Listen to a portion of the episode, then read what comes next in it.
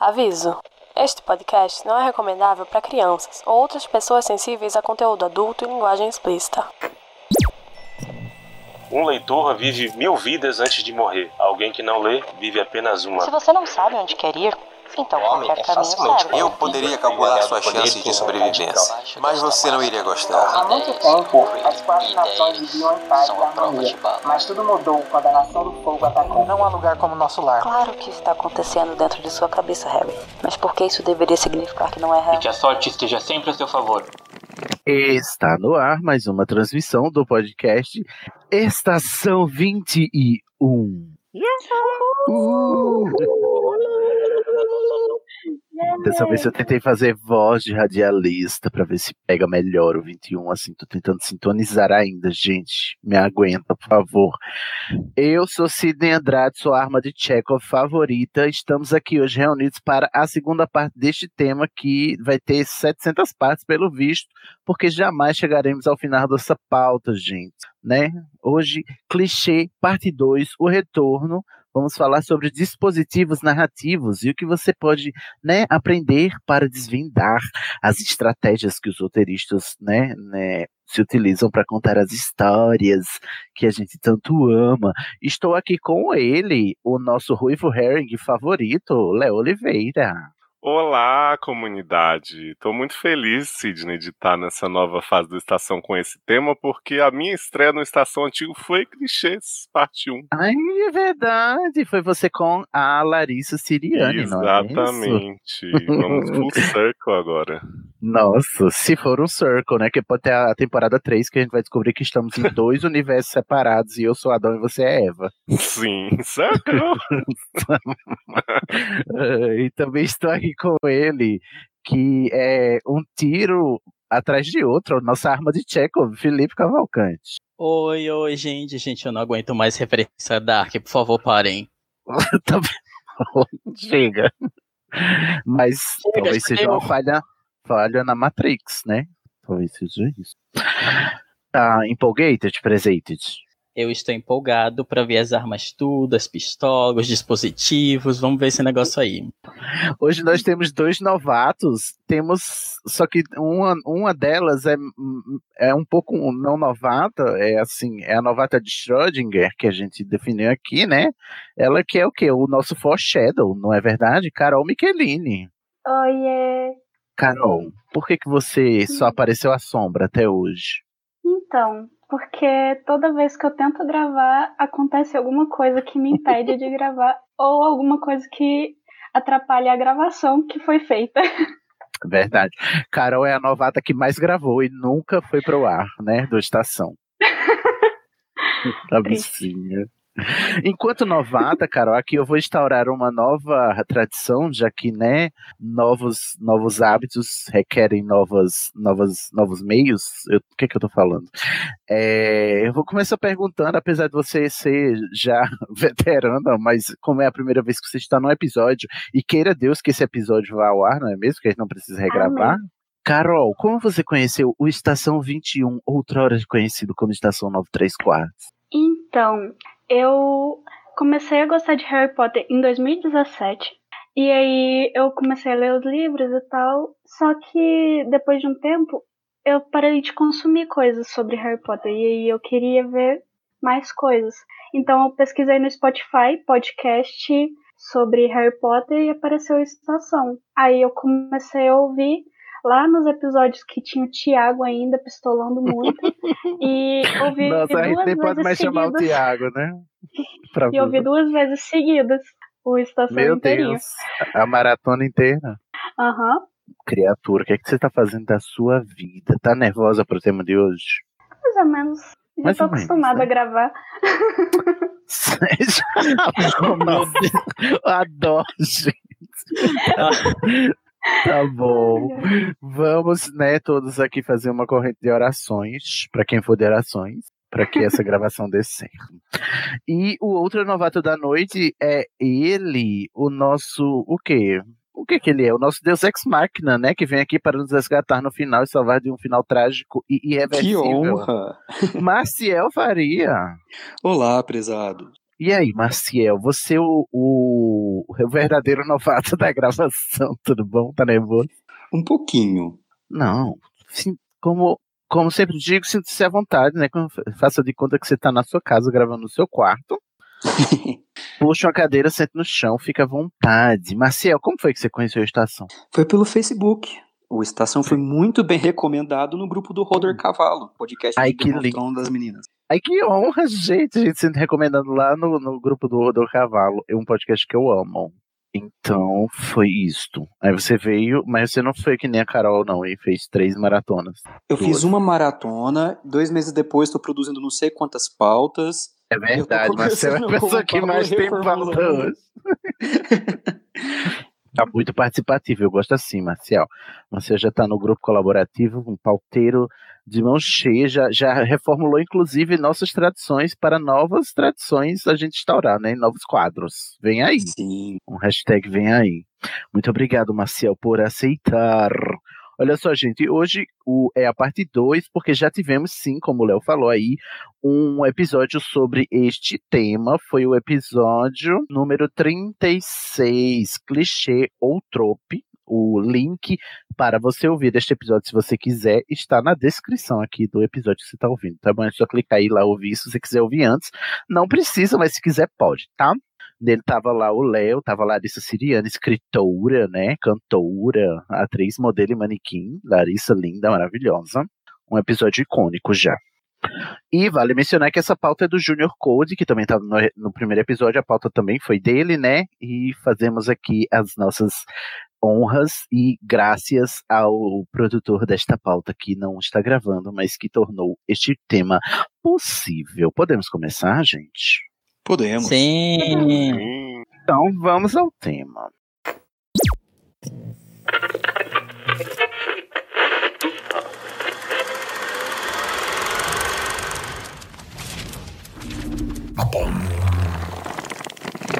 E como bom trope de televisão, né, vamos para um Previously on Station 21. Adoro, olha aí o tom.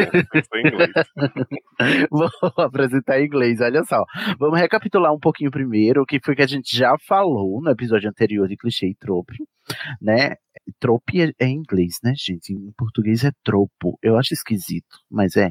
Nem Mas sabia você- que existe essa palavra. É, a tradução é tropo. É tipo tralha, né? Que é hashtag. Tralha. Trailer. A tralha extensa. Nossa, que menção obscura, Léo. Ótimo. Bom, o que foi que a gente falou lá do- no episódio 36, né? A gente definiu o conselho de tropo e clichê, então a gente não vai se repetir aqui. Falamos da divisão clássica em três atos, que é muito comum hoje em dia, né? Que as histórias geralmente é, ocorrem em três atos, né? Apresentação, clímax e, e conclusão. A gente falou da jornada do herói, que o Pablo odeia, não aguenta mais, também já tô farto. Eu tô com o Pablo nessa. Ai, graças a. Deus. Dois, dois psicólogos fartos da jornada do herói, né? Inclusive, teremos um episódio sobre outras jornadas, porque a gente acha que jornada do herói é a única. Tem que né? acabar o herói. Tem que acabar a jornada.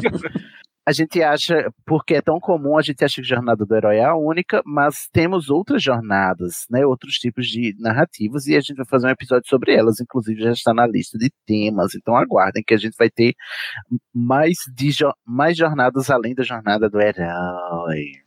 E aí a gente mencionou também alguns arquétipos aqui, eu queria que você fazer a chamada aqui. Quem lembra o que é o herói? Aquelas. Nossa, que difícil, sim, né? Começa já. assim. Não, faz uma pergunta mais fácil, professor. Isso é muito difícil. Ou, ao contrário. Temos o antagonista, o mentor, que não é o mentor do He-Man, é a pessoa que, né, que guia o herói. É o coach, né? O coach, exatamente. Geralmente o mentor morre, não é mesmo? A gente viu. Dumbledore. O guardião da Dumbledore. É você, Dumbledore. Temos o guardião da passagem, né? O Threshold Guardian. Temos os ajudantes, né? Os sidekicks, que eu acho que a gente vai mencionar, inclusive hoje, que a gente não aprofundou muito. Shapeshifters, né? Que são os tricksters, aquele que você, né? A, a pegadinha do malandro, aquele personagem aí que você acha que é uma coisa, mas é outra. Temos o alívio cômico, a Mama Bear, que é uma ramificação da comunidade LGBT, que tá no, nos tropos. Mentira, gente. É a mamãe ursa. o anti-herói. O anti-vilão, a gente falou também. Nossa, nem lembrava. Vamos ouvir, que eu também. Eu acho que eu vou ouvir também. anti-vilão também conhecido como herói, né?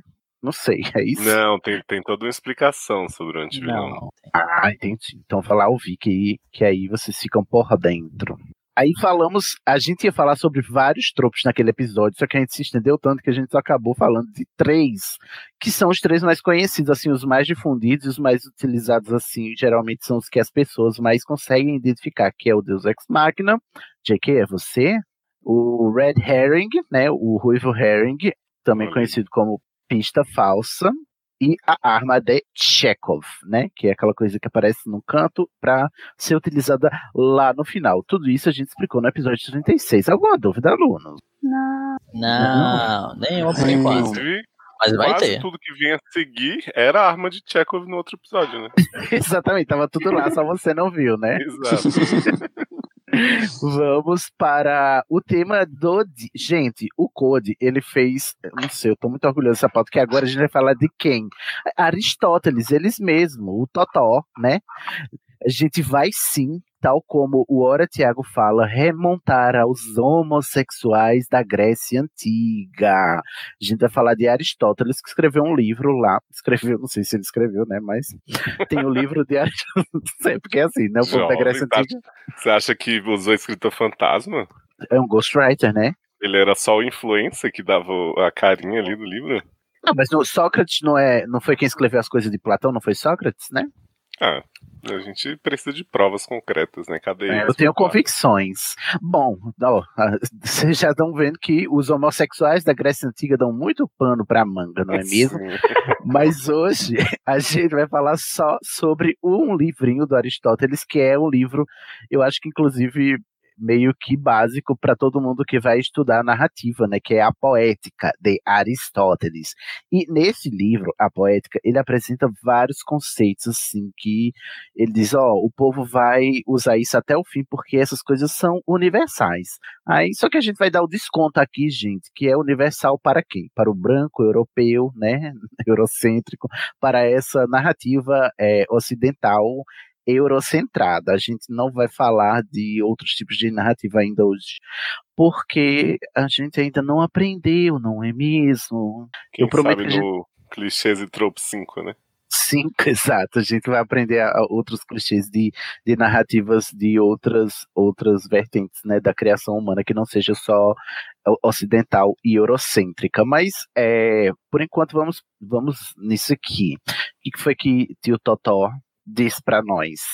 Ele disse que toda, toda história, né, ele tem, ela tem seis elementos.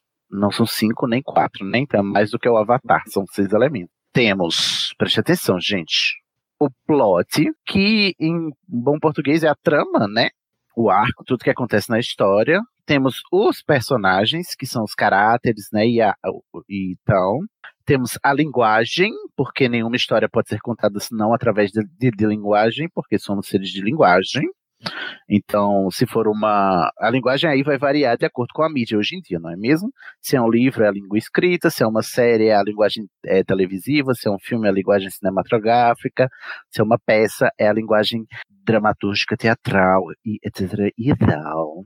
Temos o pensamento, que é aquilo que, a, que hoje em dia eu acho que o pensamento se traduz por argumento, não é mesmo? É a mensagem que, que a narrativa quer passar, é isso? Vocês concordam? Vocês acham que é isso mesmo? É. Eu fiquei na dúvida do que é o pensamento aí, né? Porque eu não li, né, livro de Ari. Ari, tio Ari deixou muitas dúvidas, mas é, pelo que eu entendo, o pensamento é o argumento da, de- da narrativa, né? A mensagem que a narrativa quer passar. Porque toda narrativa, sim, quer passar uma mensagem, né? Ela tem um, um argumento central, ela é centrada num- numa ideia.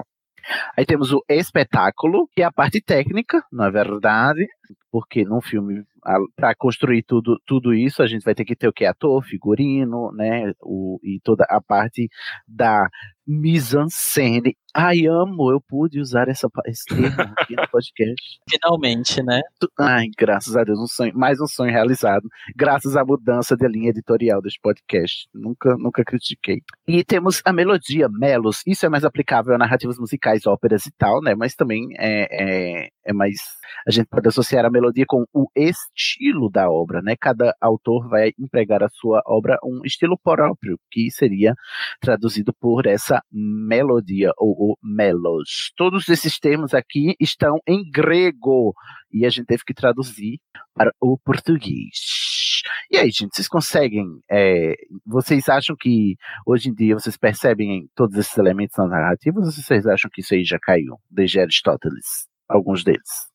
Ah, não, dá pra ver muita coisa. Nossa, eu, tô assisti eu assisto muitas séries, muitas coisas assim, e o tempo todo eu consigo perceber. E aí eu tava lendo a pauta e eu fiquei só observando a série que eu tô assistindo, e ela é totalmente cheia dessas, dessas coisinhas assim. Você consegue identificar? Qual é a série? Smallville. Você tá reassistindo, não é, não é possível. Tô reassistindo. Ah, tá. Se, se tava assistindo pela primeira vez, eu estou dizendo que é hoje. Melhor série de herói já feita. É, eita. Inclusive tem Alô Rumores que pedem. Alô Rumores, olha eu, eu indo no, no fandom antigo, que tem ouvintes que pedem Smallville aqui, pra gente falar. Nossa, eu faço a pauta, pode deixar aqui. eu ajudo. Vamos. Ai, que legal. Cá, ah, eu vou só pra falar mal, então. não pode. Não, Tá não mas dá pra falar mal. Dá pra falar mal muito. Tem Sim. tanta coisa Sim, horrível. Tipo, eu fico constrangida pe pelas meninas terem que ser tão cuidadas pelo Clark. É horrível. Uhum. Temos um É, clichê aí que a gente vai falar daqui a pouco, inclusive, né? Uhum. É isso aí. Desculpa. Vamos lá.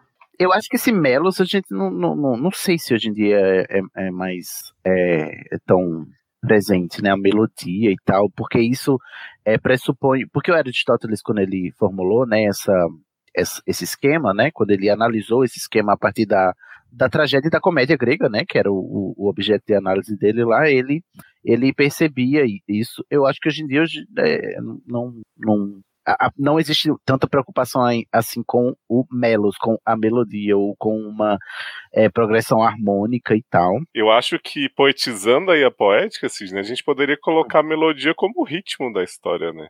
Ah, entendi. Então o melos do Ruge é ragatanga. Exato. Ritmo Ou não dá pra ragatanga. resistir. O teu amor.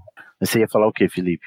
Ai, Então, que é, isso eu acho que, na verdade, essa, que- essa questão da melodia acaba justamente, pra mim, pelo menos do meu ponto de vista, se tornando muito mais presente hoje em dia.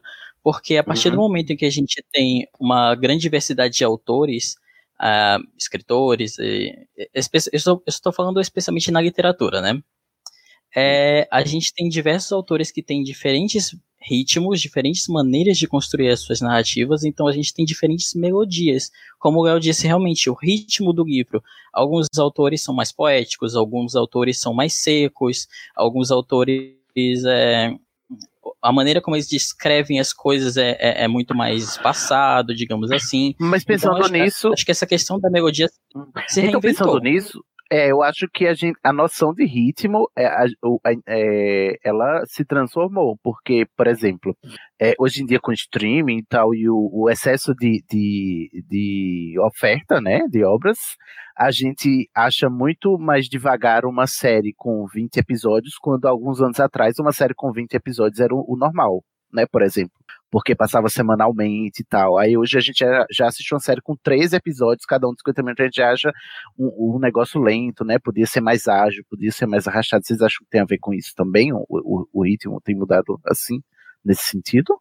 Eu De acho. acordo com o público, né? Sim. Eu acho que sim, mas eu acho que ainda tem série mega pequena pro padrão, sei lá, tipo, seis episódios que um episódio tem um ritmo lento, entendeu? Acho que é muito de como escolhem contar a história. Tipo, não necessariamente o tamanho da temporada. Porque Uhum. tem série, tipo, de temporada normal, que pelo menos uma temporada, duas, ela segura um ritmo muito bom e mantém interesse, e aí de repente ela fica morosa. né? E pensando em série de livros, também tem uns livros que são excessivamente longos, né? Tem uns capítulos que, que a gente diz, ah, pra que que, tô, pra Sim, que que isso tá beijo, aqui, né? Felipe Pullman. Verdade. É, então, ah, então vocês me ajudaram a esclarecer melhor o ritmo, né? O melos, a melodia, é essa sensação que a gente tem de se a obra tá, tá andando num, num ritmo bom, ou se ela tá me, me deixando mais afo- afobado ou me deixando entediado, né? O, o, é, o, o pacing, como, como é pacing em português? É ritmo mesmo, né? É o A- ritmo. a- E eu tô aqui Devagar, devagar. também. Vai lá, Marcel. E- e- tá me ocorrendo aqui que eu não sei se esses termos estão ficando mais populares, o que está acontecendo, mas eu tô sentindo o público, nós como público, mais, mais exigentes. Então a gente Uhum. reclama agora do arco da história, a gente reclama do ritmo da história. Eu acho que Cats é um exemplo, e eu não assisti Cats ainda. que Ai, todo mundo se tornou Para onde tu vai? E todos sabiam todos esses conceitos e sabiam o que estava avaliando. Aham, entendi. Eu acho que estamos E mais todos que exigentes. fiz. E eu acho que todos que fizeram o filme sabiam, e mesmo assim aconteceu aquele filme, né? Então como, né? A pergunta fica, como? É. Como deixaram isso acontecer? Mas Jason Derulo falou que ele achou que ele ia revolucionar o mercado com Cats. Tá? Nossa, revolucionou. Ele, ele criou todo um novo nicho de mercado que são filmes é, excessivamente ruins para pessoas sem critério algum. O hype foi pela Eu tragédia. gosto, É verdade, foi por ser Eu tão gosto. ruim, né? desculpa, eu gosto que o Andrew Lloyd Webber, tipo, quando. Porque o, o Cats foi produzido assim num, num, num grande desastre, digamos assim, tipo, teatral. E aí, quando o cara que tava coproduzindo com ele disse: Andrew, o que é isso? Ele disse: É sobre gatos, cara. É sobre gatos. E, tipo, é esse o nível, gente. Olha, gente, Gatos tem- não ó, são cachorros, né? nós gatos já nascemos pobres, não é mesmo? Mas é, é uma história sobre gatos. E tem uma máxima, né, que a gente aprendeu com a saudosa Lost, que talvez vai ser mencionada aqui algumas vezes nesse episódio, né? Que era a máxima de que não era uma história sobre nada, era uma história sobre pessoas, né? E E o que vale é a jornada, né, Sidney? O que vale é a Não jornada. O, o destino. Não. E agora o, o- Felipe dizendo que o cara disse que era sobre gatos, eu assim, porra, ele levou, ele levou esse argumento bosta para todo um novo nível, né? Porque eu costumo dizer que quem diz que a história dele é sobre pessoas, você pode anotar aí. Inclusive, tem outra pessoa que está dizendo que a história dela é sobre pessoas, que é a transfóbica, é, a nossa finada, né, Jazz aqui, J.K. Rowling, diz que os animais fantásticos são sobre, é, né, é uma história sobre pessoas, né? E aí, eu, é, fiquem atentos, gente. Sempre que um produtor, um autor ou alguém que está fazendo um negócio disser que a obra dele é sobre pessoas, é porque ele não sabe o que ele está fazendo.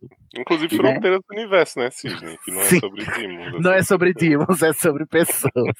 ah, se você não me fala, eu não adivinhava, Felipe Puma, pelo amor de Deus. Porque, deixa eu contar uma novidade pra vocês, gente. Nenhuma obra ficcional vai ser sobre outra coisa que não pessoas, porque o, o ser humano, ele só sabe escrever sobre si mesmo, né? Não, Cats não é. Não é, é sobre gatos, né? Porque mesmo o Bob Esponja, que é uma esponja, é uma história sobre pessoas, entendeu? Mas só que, enfim, são outras maneiras de contar histórias sobre pessoas encarnando em outros personagens. Mas tudo é sobre pessoas, gente. Para casamento. Mas Cid enfim, não entendeu Bob Esponja. É sobre hambúrgueres. né? É sobre hambúrguer. Ai, meu Deus, esponjofóbico. Bom, o, o tio Ari também falou outra coisa na poética. Ele falou que a tragédia, lembrando que tragédia na noção grega não é a, o- a história que tem um final, não é o, o- o sentido Drama, contemporâneo, né? Tragédia é o, o drama, né? O, é a- o oposto de comédia, no caso, né? É, a tragédia, né, que é a, a- o romance dramático, o romance não cômico, ele tem três elementos, é composto de três elementos. Tem, é a reversão, o reconhecimento e a cena de sofrimento. Amo. Ai, é muito, muito coisado, não é? Então, o que é? Ó, A reversão é, em grego, peripeia, que é daí que, que a gente tira, inclusive, a palavra peripécia, né? É quando é, quando tá tudo indo bem, aí de repente, brum, vira de cabeça para baixo e fica tudo uma bosta. É o que a gente chama hoje, né?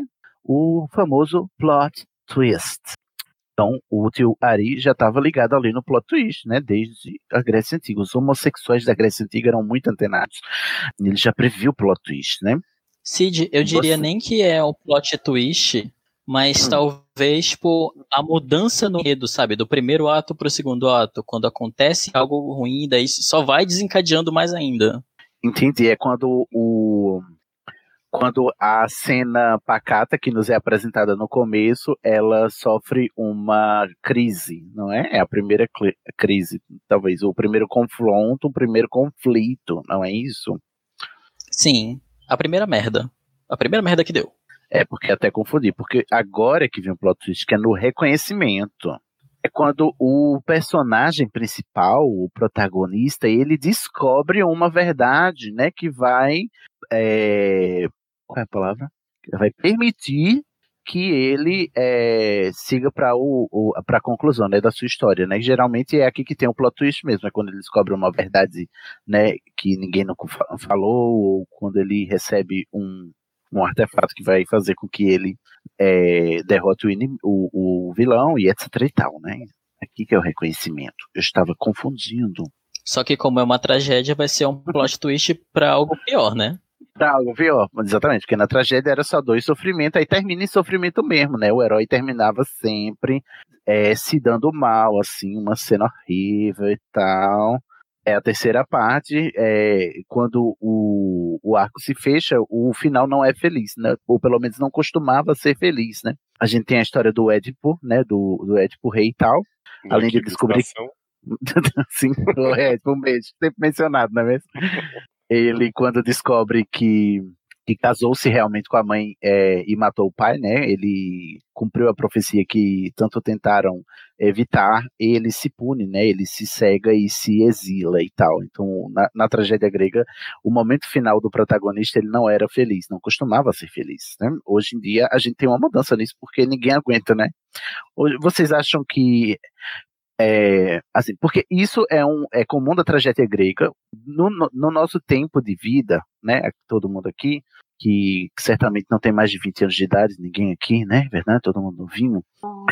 A gente está acostumado a, a finais felizes, não é verdade? Ou vocês, ou, ou eu estou errado? Sim, na grande maioria. E aí, é, porque eu lembro que é, a, a gente assistia coisas na, na infância, na adolescência, e no final sempre o herói vencia, né?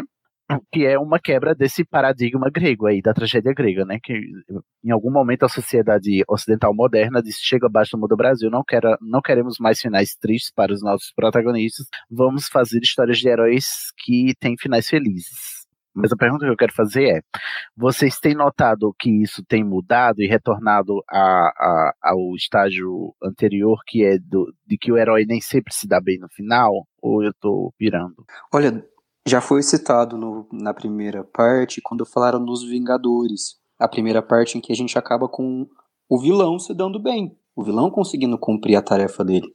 E a galera esperneou, né? Nem todo mundo gostou de ver aquilo. Tanto que o filme seguinte já precisa começar com uma reversão disso. Sim. Mas eu vejo essas tentativas de subverter. É, né? Porque virou clichê, né? O final feliz. Aí tem, tem um, um movimento assim de, de o final ser feliz, mas nem tanto, né? Eu tô lembrando agora da, de, do próprio Jogos Vorazes que a gente falou Sim. recentemente que a Katniss, o final dela não é feliz, apesar de do, do mundo em torno dela ser transformado por conta da ação dela, né? Mas ela termina fodida da cabeça, né? Então. Uhum. Inclusive, eu preferia que o final de Jogos Vorazes fosse totalmente tragédia do que fosse esse agridoce. Você não gostou do final? Ah, eu não gostei, não, amiga. A pessoa ser obrigada a ter filho no mundo que ela não quer botar filho, eu acho. É verdade. Achei um pouco, né? Ainda mais com pita, aqueles. Não, e pita é a única coisa que presta no final. ela não ficou com genocida. mas é. é.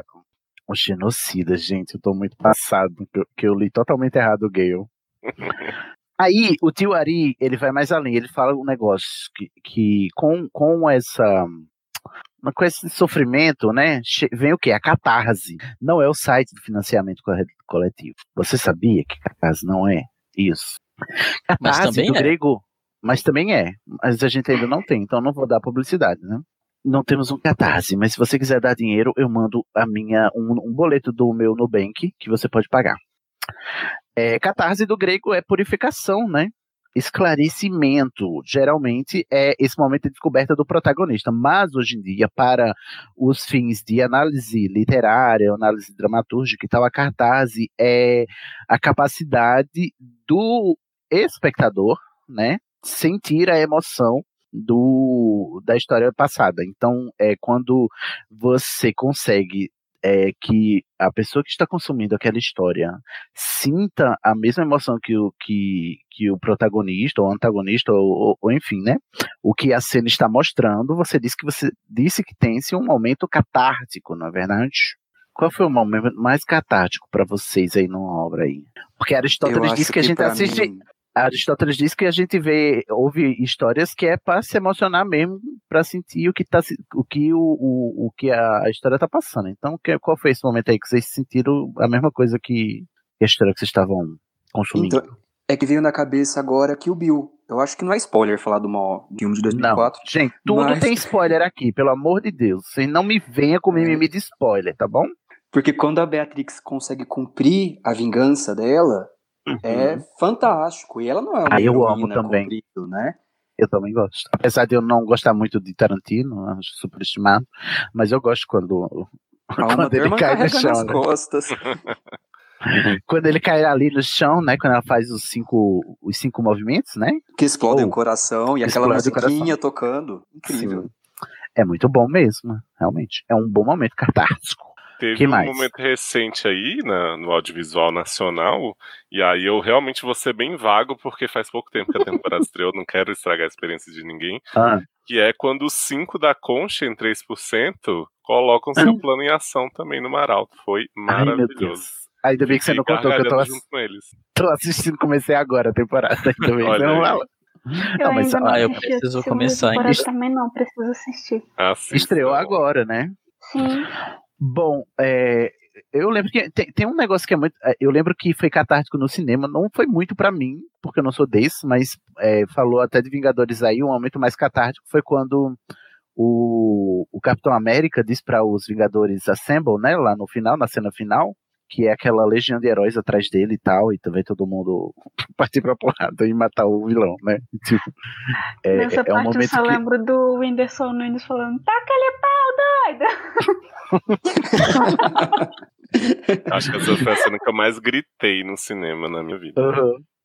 Eu, eu, eu confesso que a cena mais catártica para mim de, de, de Vingadores foi a cena do final, né? O estalo do, do Homem de Ferro, né? Não foi, apesar de eu não, nem gost, eu nem gostava do Homem de É uma coisa que é esquisita, né? Porque quando a obra é bem escrita e tal, até um personagem que você caga, você se importa, entendeu? Porque, ai, é Homem de Ferro que tem a ver, entendeu? Ai, sai, sai hétero, entendeu? É a definição de sai hétero. E mesmo assim eu fiquei tocado quando ele estalou o dedo e virou poeira, como lágrimas na chuva. Então, ah, porque você pensa que ele que começou o negócio, aí ele fala uma frase é. que ele falava antes com um contexto totalmente Sim. imbecil, assim, sabe, de arrogância. E uhum. ali ele tá falando isso, tipo, se sacrificando por todo mundo, é muito bonito. Foi o herói transforma, transformação, né? Também é um trope uhum. aí. Falaremos. Apesar de que, para mim, o que foi catártico foi a morte dele. Desculpa aí, Tony Stark fãs. Ah, você, não, você gostou que ele morreu porque chega. É, finalmente. Por favor, eu quero a Harry logo. Ai, gente, será que teremos? Tem dois momentos bem catárticos que vão provavelmente serão spoilers de livros assim de uma série aí chamada As Crônicas de Gelo e Fogo, Risos, Risos, Risos. Como é que você tá? Da série, né? Então, é porque é, é uma teoria de muitos fãs e que eu acho que já tá mais que provado, né? Por causa da série Game of Thrones. Que assim, são dois momentos que eu, eu vou rir, rir, rir quando eu ler, se eu conseguir ler. Que é basicamente Sansa fazendo o Mindinho implorar e o Ramsay sendo morto pelas próprias cachorras dele. Nossa, o, o, o tanto que eu me senti de alma lavada só as cachorras. Nossa. Nossa, mas o livro não chegou nem na morte do Ramsey, tá tão atrasado. Não, assim. menino, o livro tá muito longo. O livro para quando o Jon Snow morre. Eu acho que a maior catarse vai ser esse livro sair, né? É, sim, se sair, é verdade. Tem razão. Carol, você quer mencionar algum? Não, tô bem. por enquanto. Tá bem, né? tá bem sem catarse. Aristóteles também dizia, gente, olha só. A bicha era esperta. Ela dizia que a audiência não gosta quando o vilão se dá bem. Ou quando ele se redime, né? Se. Quando ele fica bonzinho. Pra, Ah, mentira. ele, né? Na Todo tragédia grega. Félix. Félix? Assim, me dá novela, né? Me chama. me chamar. É, segundo as análises lá aristotélicas, o, o público costuma não gostar do vilão que fica bom no final, né? Ele, é, a galera geralmente é, prefere que o vilão seja punido, né? De alguma maneira. Se for bem construído a, a redenção dele, a gente até gosta, mas se for de uma hora para outra a pessoa fala que ficou boazinha, a gente desconfia, né? O que, que você ia dizer, Felipe? Aí eu com o final da Carminha. Eu não gosto. Eu, eu acho A muito Carminha fica. Eu amo novelas. Novelas all, all over the place. Porque, tipo, eu lembro que essa foi a única novela que eu, que eu assisti. E eu pensei, nossa, vai ser, vai ser incrível, porque o vilão sempre acaba se ferrando no final. E aí não, ela fica boazinha porque surge outro vilão do nada. E eu fiquei tipo, ah, Um não. vilão mais mal. Tem uma novela que a vilã se dá, não é? Ela não fica boazinha, ela se dá bem, porque a gente também gosta que o vilão se dê mal, né? A gente não só não quer que ele fique bom, como a gente quer que ele se dê mal. E tem uma novela que eu acho que a vilã era a Fernanda Montenegro, que a vilã se deu bem no final, entendeu? Foi um final Sim, feliz pra Bia vilã. Falcão, né? A Bia Falcão, Falcão. né? Ah, é isso mesmo, é ela mesmo. E aí é uma quebra de, desse estereótipo aí, do- dessa expectativa que a gente tem de que todo vilão é uma sanha punitivista, né? Que a população tem desde a Grécia Antiga, né? De, de, de que o vilão seja punido. Algumas punições pro vilão, eu vou, vou, ah, fazer uma nota aqui, elas são uns clichês bem, bem nocivos, reforçam alguns estereótipos. Porque, na maioria das vezes, por exemplo, a punição do vilão é se, se desfigurar, por exemplo, né? E isso aí é um clichê capacitista, né? O vilão desfigurado e tal, né? Ele perde uma capacidade ou perde um poder e tal. Mas vocês têm aí é, algum exemplo de vilão que ficou bom no final? Fora o Félix e a Carminha? É que é tão difícil ter vilão hoje, né? Tem tanto anti-herói, anti-vilão. Hoje é mais anti-herói, né? A, a narrativa tá mais em voga. Mas eu também não Mas consigo o- lembrar. O, Como eu tô desculpa, assistindo Smallville agora, o Lionel Luthor, o pai do Lex, ele era horrível e acabou tentando ajudar o Superman no final da vida dele, antes dele falecer. Hum, Antes lembra? dele ser morto pelo próprio filho, na verdade. Meu Ai, Deus. nem, lem- nem lembrava dessa tragédia, gente. Que, que ninguém olha pra cara daquele Lionel e acha que esse homem pode ser do bem. né? E ele acabou, ele acabou ficando meio que do bem. Não tão do bem, mas meio que. Entendi. Felipe. Ah, eu lembrei de, de dois de desenhos animados. Então, aí vai spoiler de She-Ra e aí vai spoiler de Steven Universo. Ai, meu Deus, eu quero. Eu, Porque- peraí, eu vou tirar do, do ouvido quando você falar o spoiler de Xirra, eu tô terminando agora. Só um minuto. Ai, tudo Pode bem. falar. Ok. Tipo, a gente tem a redenção lá do, do grande vilão, que eu esqueci o nome porque eu esqueço o nome das pessoas, desculpa aí. É porque ele tem esse arco, né, com a Intrap, e aí ele acaba meio que ficando bonzinho no final, porque a gente descobre que ele é meio que um, um clone de, de outro vilão, e aí eles todos meio que foram criados para ser mal. E a gente tem as diamantes, né, em Steven Universo, que assim, o pessoal até hoje entra num grande conflito, se elas foram redimidas ou não. Pra mim, eu acho que foi uma grande redenção e eu acho que foi uma, assim, apressaram o final aí da, da, da série. Eu, eu não gostei de como foi lidado. Chocado. Gente, no final do Steven Universe elas eram más? Tan, não tan, entendi. tan. Explica melhor, Felipe. Eu vou falar só o de Steven Universo pra não te dar spoiler. Só o do É, Steven. a gente tem. Tudo bem. A gente tem as diamantes, que são me- meio que essa. é, Tem as, tem as, é, as Crystal Gems e tem as Gems que vivem nesse outro planeta. E aí elas vêm para o nosso planeta porque elas são um, uma, um império mesmo. Elas querem dominar os planetas, tirar os recursos e destruir tudo. E aí elas já fizeram isso com milhões de mundos antes. Só que aí, no final, spoiler, spoiler, spoiler, o Steven é parente de uma delas. É, é, Ah. E aí, E aí no final acontece esse arco de redenção, porque elas ficam tipo, não, temos que fazer isso por ele, ou coisa do tipo. Elas não ficam boazinhas, tipo, não se redimem do tipo, ai, ah, eu fiz uma coisa errada e terrível, eu destruí muitos mundos e vidas. Não, elas ficam tipo, poxa, eu estou magoando o Steven. E aí eu fiquei. Entendi. Hum?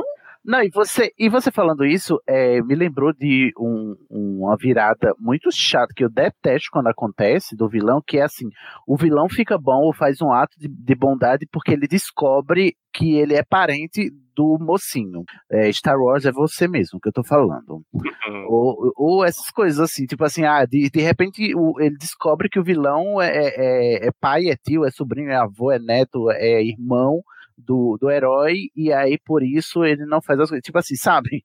Puta merda, que, que reforço não negativo da porra. nenhuma, né? Tipo, não, fazer não. isso aqui pro meu compasso aqui não ficar chat. O nome disso não é redenção, o nome disso é nepotismo, entendeu? Exato. eu fico puto, eu detesto. Ah, mas por isso que eu gosto da Ray, porque não tem dessas. Da Ray? Ela não é filha de ninguém, né? Hum. Quem é Ray? A Ray, do, da nova trilogia. Ray Skywalker, menino. Ah, tá. Não assisti ainda. Ah, que absurdo. I don't know her. Oh, e aí, será que a gente termina essa parte aristotélica? Porque o Aristóteles ele chegou ainda também, ele ainda.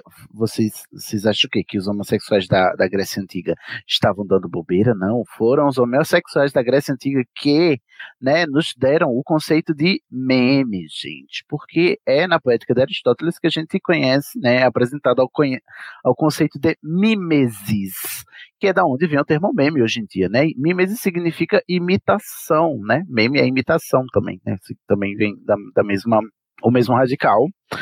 E a mimesis, na poética de Aristóteles, se refere à capacidade que a narrativa tem de ser parecida ou de imitar a realidade, né? Então, é, tem, um, tem inclusive um tropo que a gente vai mencionar mais da, daqui a pouco, que tem a ver mais com isso, que é, é, a mimesis, hoje em dia a gente conhece pelo nome de verossimilhança, né? É aquilo que a gente diz assim, bom, nesse universo poder, poderia acontecer tais e tais coisas, outras coisas não poderiam acontecer, se acontecem, a gente percebe como falha, né, da narrativa. Verossimilhança é um troço muito difícil de manter, gente. Quantas coisas que você fala assim, meu filho, por que você não resolveu isso com a ligação, né? Com... Nossa, um WhatsApp, né? Fala, uma conversa, você pega e fala pra pessoa, olha, tá acontecendo isso, isso e isso, me ajuda. Sim.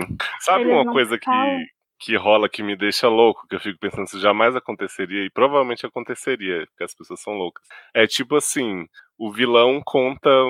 Vou dar um exemplo bizarro aqui, tá? O vilão chegou pro Felipe, contou que o Cisne disse tal coisa sobre ele. Aí o Felipe vai entrar numa jornada contra o Cisne sem nunca perguntar assim, ô Cisne, é verdade? Não chega pra. Senta na cadeira e conversa, gente. Exato, vai ficar uma mágoa, um negócio pois eterno. Tem uma máxima que diz que se tivesse psicólogo na ficção, não tinha psificção, entendeu? Sim. Você concorda, Marcelo? Concordo mais que tudo. em prol da, da categoria, né, Marcelo? Eu defendo essa ideia. Uhum, é verdade. Se você parar pra conversar, vai dar tudo certo, gente. Já diria a Angélica, né? Sim. Uhum. É mais fácil se a gente se entender. Pois é, conversa, gente. Converse para evitar né, grandes guerras nucleares né, e universos que são destruídos assim à toa. Bom, a gente terminou meio que terminou essa parte aqui dos homossexuais da Grécia Antiga. Mas temos outros termos chaves que a gente tem que mencionar aqui para passarmos adiante. O primeiro é o conflito, né? A gente já mencionou aí, mas tipo assim, não tem história sem conflito. Geralmente, histórias sem conflito ou com conflitos que não são marcantes são taxadas de chata, nada acontece, feijoada, né? Vocês, vocês, qual é a história mais sem conflito que vocês já viram aí? Nossa. Vocês conhecem? Vocês têm uma, assim, que diz, meu Deus, essa história é só, é só pessoas vivendo. Sex and the City, por exemplo. And the City super tem. Tem mais conflitos? Tem, meu, tem Mr. Big sempre deixando o Carrie na, na pior.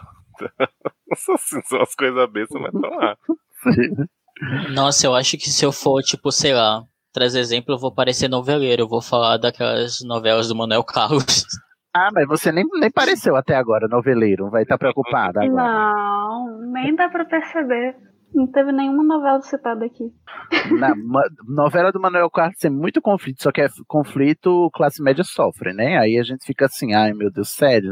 Sabia que tem países que tem guerra e vocês estão brigando aí pelo mesmo macho, a mãe, a filha? Ah, pelo amor de Deus, me respeita.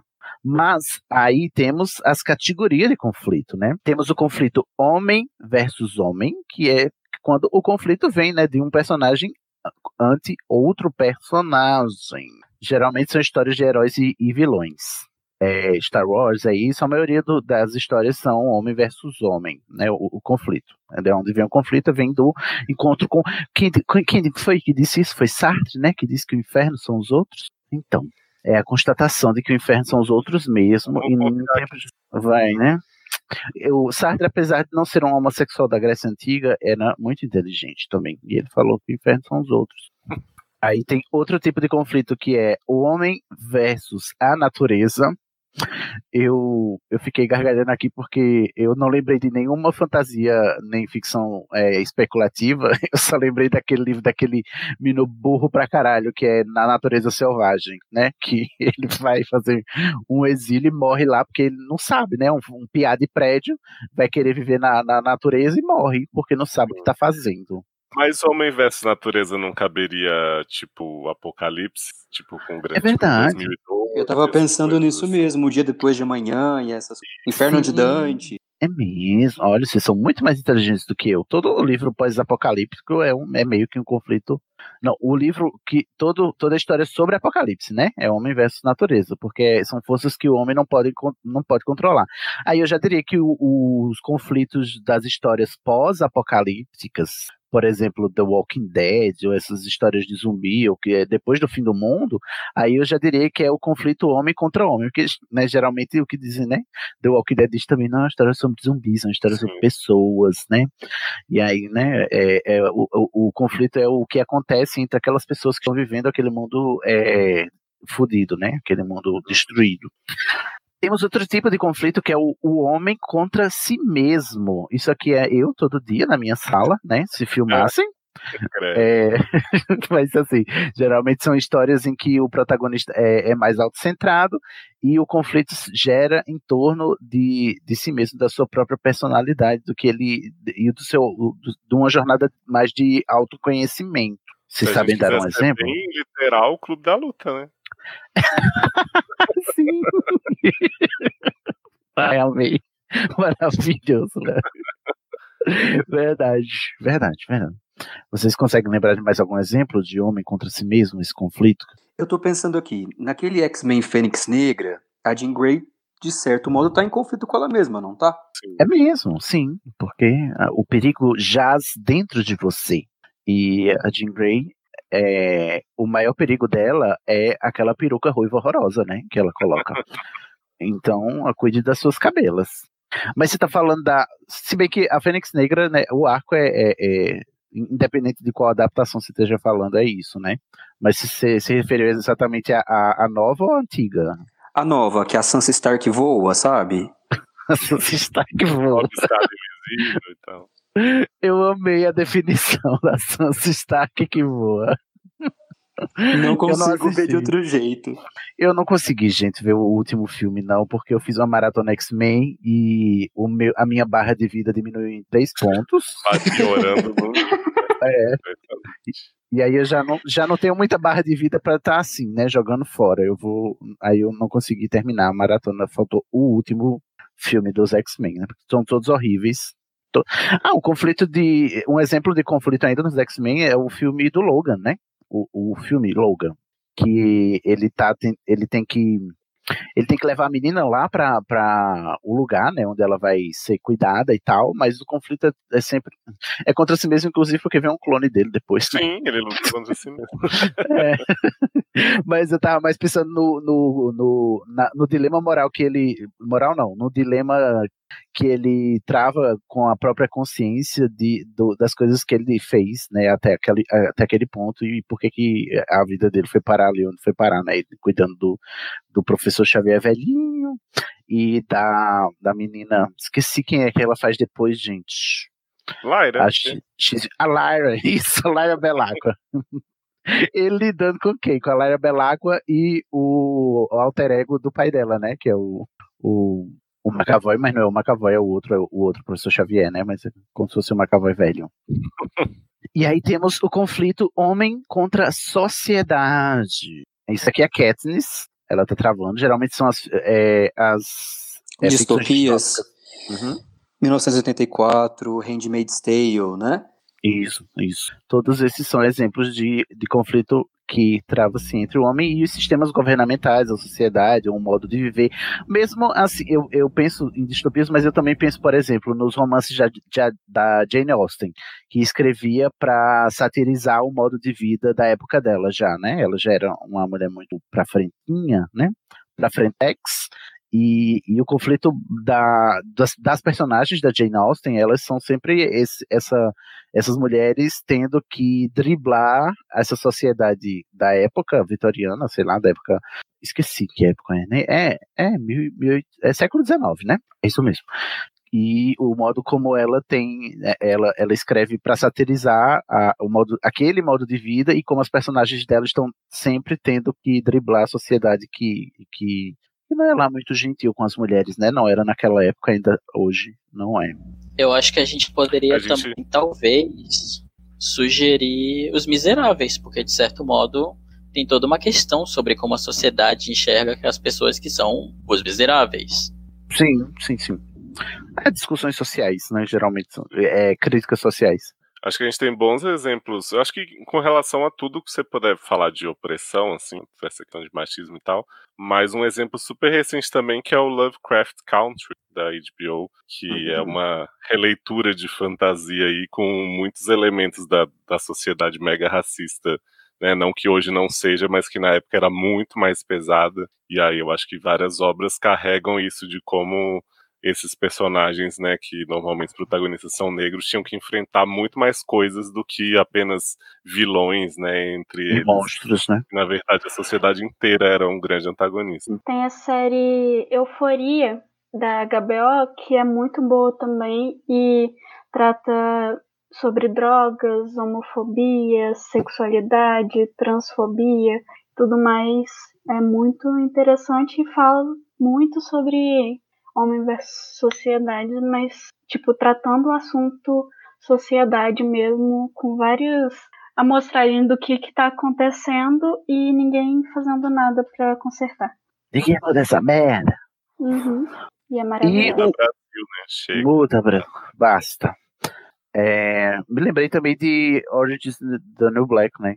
Também, que é, como é Ai, uma crítica a, ao sistema carcerário americano, né? Tem, tem essa pegada aí. E, na verdade, eu, Orange is the New Black é um exemplo de, do conflito homem e a gente falando do homem, né? Que coisa machista, né? Humano versus. Olha só. Tá os homossexuais da Grécia Antiga também eram machistas.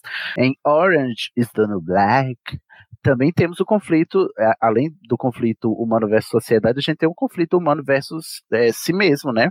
Porque cada uma das personagens tem lá os seus próprios dilemas para dar conta enquanto estão tendo que enfrentar o sistema carcerário americano. Acho que é a série com mais conflito possível. Nossa, até demais. Às vezes podia é um pouco menos conflito, por favor. E o último conflito aqui que o tio Ari dita, eu vou mudar o termo agora e vou pedir perdão às mulheres que me ouviram até agora. Vou usar humano, não vou usar mais homem como generalização para a espécie, tá bom? Peço perdão. A última categoria de conflito aqui é humano versus o sobrenatural. Aí a gente tem muito mais exemplos aqui agora na, na até na, na obra sobrenatural, não é mesmo? Eu diria que sobrenatural é um conflito, né, humano versus é, vontade de parar, né? Porque pra quê até hoje? Mas temos aí. Não fala do meu Jim. não, amiga. Cinco temporadas estava bom. 15 não, não, né? Não. Até a sexta temporada foi. Foi mas depois da sexta, eu não conseguia mais assistir. Eu assisti até a décima segunda na marra. Uhum. Geralmente histórias. De vontade. Nossa, amigo, uma guerreira, você, força o ícone. Mas geralmente histórias do conflito humano versus sobrenatural é, são histórias de terror, né? São os, as ficções de, de terror. É, fantasmas, né? Os, outros, os outros, é os outros que ele tem. Eu sempre confundo os outros com as horas. As horas eu tá também, vendo- Nem sempre. É Tem The Good Place, eles estão no céu e eles têm que ir contra os demônios lá, mas eles são contra o sobrenatural e, e, tipo, é toda fofinha.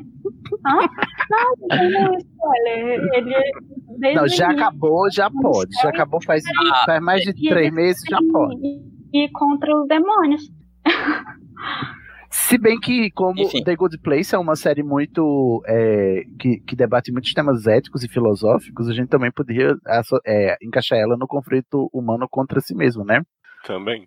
Inclusive, The Good Place é uma série basicamente, assim, gente, sobre armástias, que eu acho que foi um, um item que tava aí na pauta aqui. Ah, eu pulei. Passou, que é a falha trágica, né? Porque todo personagem de Good Place tem um defeito muito grave que eles têm que superar na série. Então, Ah, é verdade. o E eles negócio de acabam não as coisas.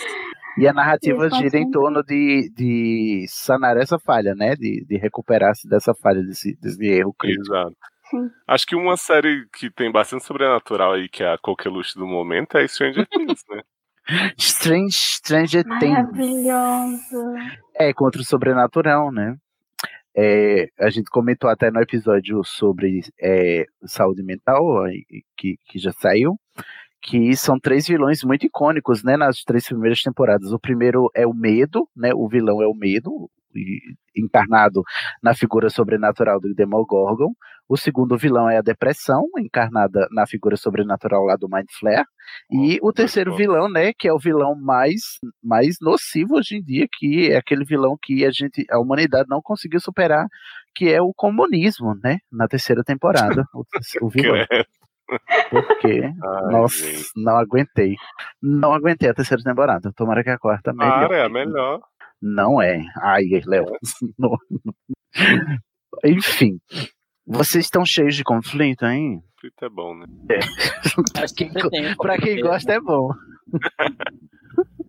É bom, numa série sem conflito não tem, né? Não, um- uma história sem conflito não acontece. Eu Mas tô sabe uma história que não- sociedade aqui total na minha vida. Ai, chega de conflito, né, Carol? Ai, Me dá uma história não, Tem feliz. que, ter, tem que ter conflito pra melhorar. Você falaram. Eu tava pensando nisso que você falou de Orange, de ter conflito até demais, né? Que tem série que às vezes as coisas vão se acumulando, assim, série tudo, né, Lilma e tal. Que tudo vai se acumulando e chega num ponto que você fala, meu Deus, não tem como sair disso mais. Tipo, chega, eu quero paz. E geralmente não resolve tudo mesmo, né? Resolve uma coisa Não. ou outra. O bom é que rimou, né? Não tem como resolver isso mais. Chega, eu quero paz. É um poema, praticamente. Olha aí. Muito poético você, Yari. Sim, mas é, é homossexuais da, da Roma, como é a Grécia Romana. Os homossexuais da Grécia Antiga.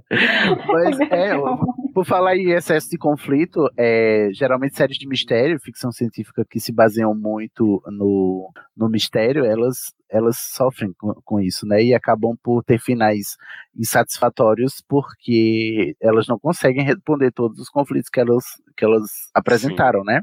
A amada Lost é de você mesmo. eu né? assisto. Exatamente. É, você falou aí de, de Lost, assim, e eu acho que tanto Lost quanto as coisas que vieram depois usam uma desculpa de que o público criou expectativas sobre esse mistério, que não necessariamente eles pretendiam responder. E aí eu Uhum. penso assim, mas meu querido, então não baseie a sua história toda nestes mistérios. né? Pois é, e pra depois dizer que a série é sobre pessoas, não sobre os mistérios. Exatamente, eu não tava assistindo pra saber se Aham. Jack tava deprimido, bêbado. Eu Sim, tava eu assistindo queria pra saber saber. da escotilha. Pois é, e aí depois você me vê com a porra de uma rolha, ah, vai tomar no meio do seu cu. Pois é. Essa rolha no cu. Enfim, gente, a rolha no... Nossa, a rolha. Puta que me pariu. É, é verdade, eu detesto essa... É, é uma desculpa que, que muito, muito criador de conteúdo dá, né? Que é assim, ah, mas vocês criam expectativa, sabe? Mas, é, gente, o, o trabalho do criador de conteúdo, né, é, é, eu diria que é brincar com as expectativas das pessoas, né? Sim. E saber manipular as expectativas, mas não a ponto de frustrá-las e dizer, não, a culpa é sua, né? E, tipo, isso é até gaslight, entendeu? Sabe? Eu acho que assim, você precisa responder cada micro pergunta que foi levantada, não, mas você tem que, no mínimo, é, né, tipo, dar recompensa com algumas, não jogar E- tudo pro alto. E Isso, e dizer foda-se, né? Porque, tipo assim, você pode não responder tudo, todas as questões que você levantou, mas você tem que apresentar para o, o, o- espectador é, elementos o bastante para que, se a gente não teve resposta é, verbal, literal, a gente possa confabular é, as próprias respostas, né? Ah, ele não me deu essa resposta, mas de acordo com o que me foi apresentado, deduz-se que. É, né? eu posso Mas- acreditar nisso. isso, mas em Lost a gente, para 70% das perguntas, a gente não teve isso, né? Foi um 70. grande foda-se. E eu diria, e eu diria mais, a- além disso, é não fingir que você simplesmente mudou a resposta para, digamos, todas as perguntas que você levantou, todas as pistas que você ofereceu e mudou de última hora só para surpreender o público. Danny, de, Ahn, simplesmente para subverter, né? Porque assim. Só pelo isso é que a gente chama hoje de, de choque velho, né? O choque velho, o valor de choque, né? Só pra chocar, né? Para de fazer as coisas só pra chocar. Chega. Não. Eu sou seu pai.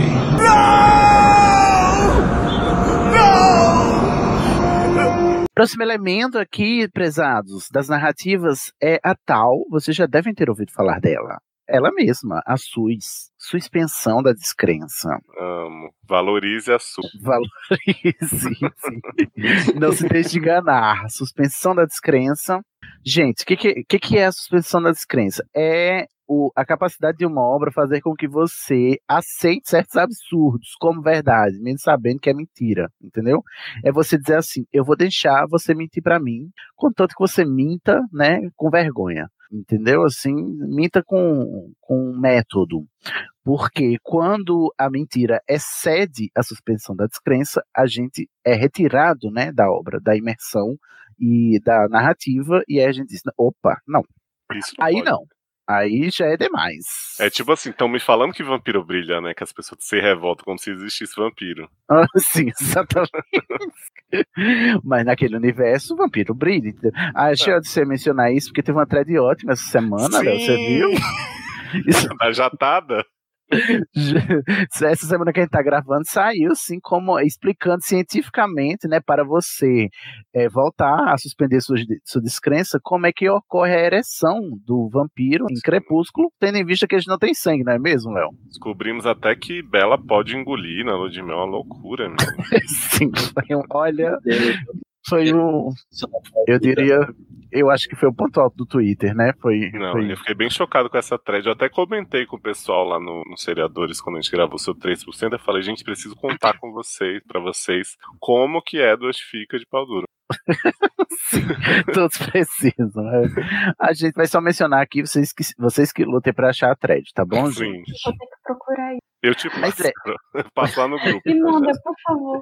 Lá, alo- lá no grupo do, do, do Estação, com certeza já rolou o link. Vocês perderam se vocês não estão lá. Mas suspensão da descrença é um negócio tão, tão determinante que tem gente que desiste da obra se, se a suspensão da descrença ela é desrespeitada, né? Porque suspender a descrença é, é, assim, tem você tem o, o seu nível de ceticismo e aí você tem que suspender esse ceticismo, né? Porque você sabe como a realidade funciona, porque você vive no mundo real, a não ser que você seja um bolsominion, você vive no mundo real. E aí você sabe como a realidade funciona, a não ser que você seja terraplanista, você sabe como a realidade funciona. Só que numa ficção, né, principalmente nas ficções especulativas, é, as regras são diferentes, né? E aí são apresentados um, um set, né, não todo um rol de regras de funcionamento daquele universo com as quais você vai ter, vai lidar para decidir o que é factível, o que é verossímil. Lembra da Mimesis que a gente falou? O que é verossímil, o que é aceitável dentro daquela narrativa, o que não é. E aí tem coisas que às vezes, né, tem narrativas que às vezes fogem um pouco da, da suspensão da descrença. Ah, eu tô tendo dificuldade de pensar num exemplo. Vocês sabem, vocês sabem Eu me posso um falar exemplo? um? Fala. Em Vampire Diaries, não sei se mais alguém acompanhou esse ícone, sci-fi de vampiros. Sci-fi de vampiros, amo. Tinha uma, umas regras da, da bruxaria, né? Porque Bonnie era a personagem bruxa que sempre resolvia tudo na mágica. E Uhum. tinha umas coisas tipo, ah, quem morreu de tal jeito não pode voltar, mas quem foi de outro jeito sim. Só que no decorrer da série eles mudam isso completamente, assim, hein, ao bel prazer. E aí a explicação que a Bonnie dá pra isso é incrível, que ela fala simplesmente funcionou. Funcionou. Oxe, tentei, Tipo assim, funcionou. Antes não podia, mas agora deu. É, bom. Fazer o que? A vida é inesperada, né? É, é imprevisível, né, Léo? Exatamente.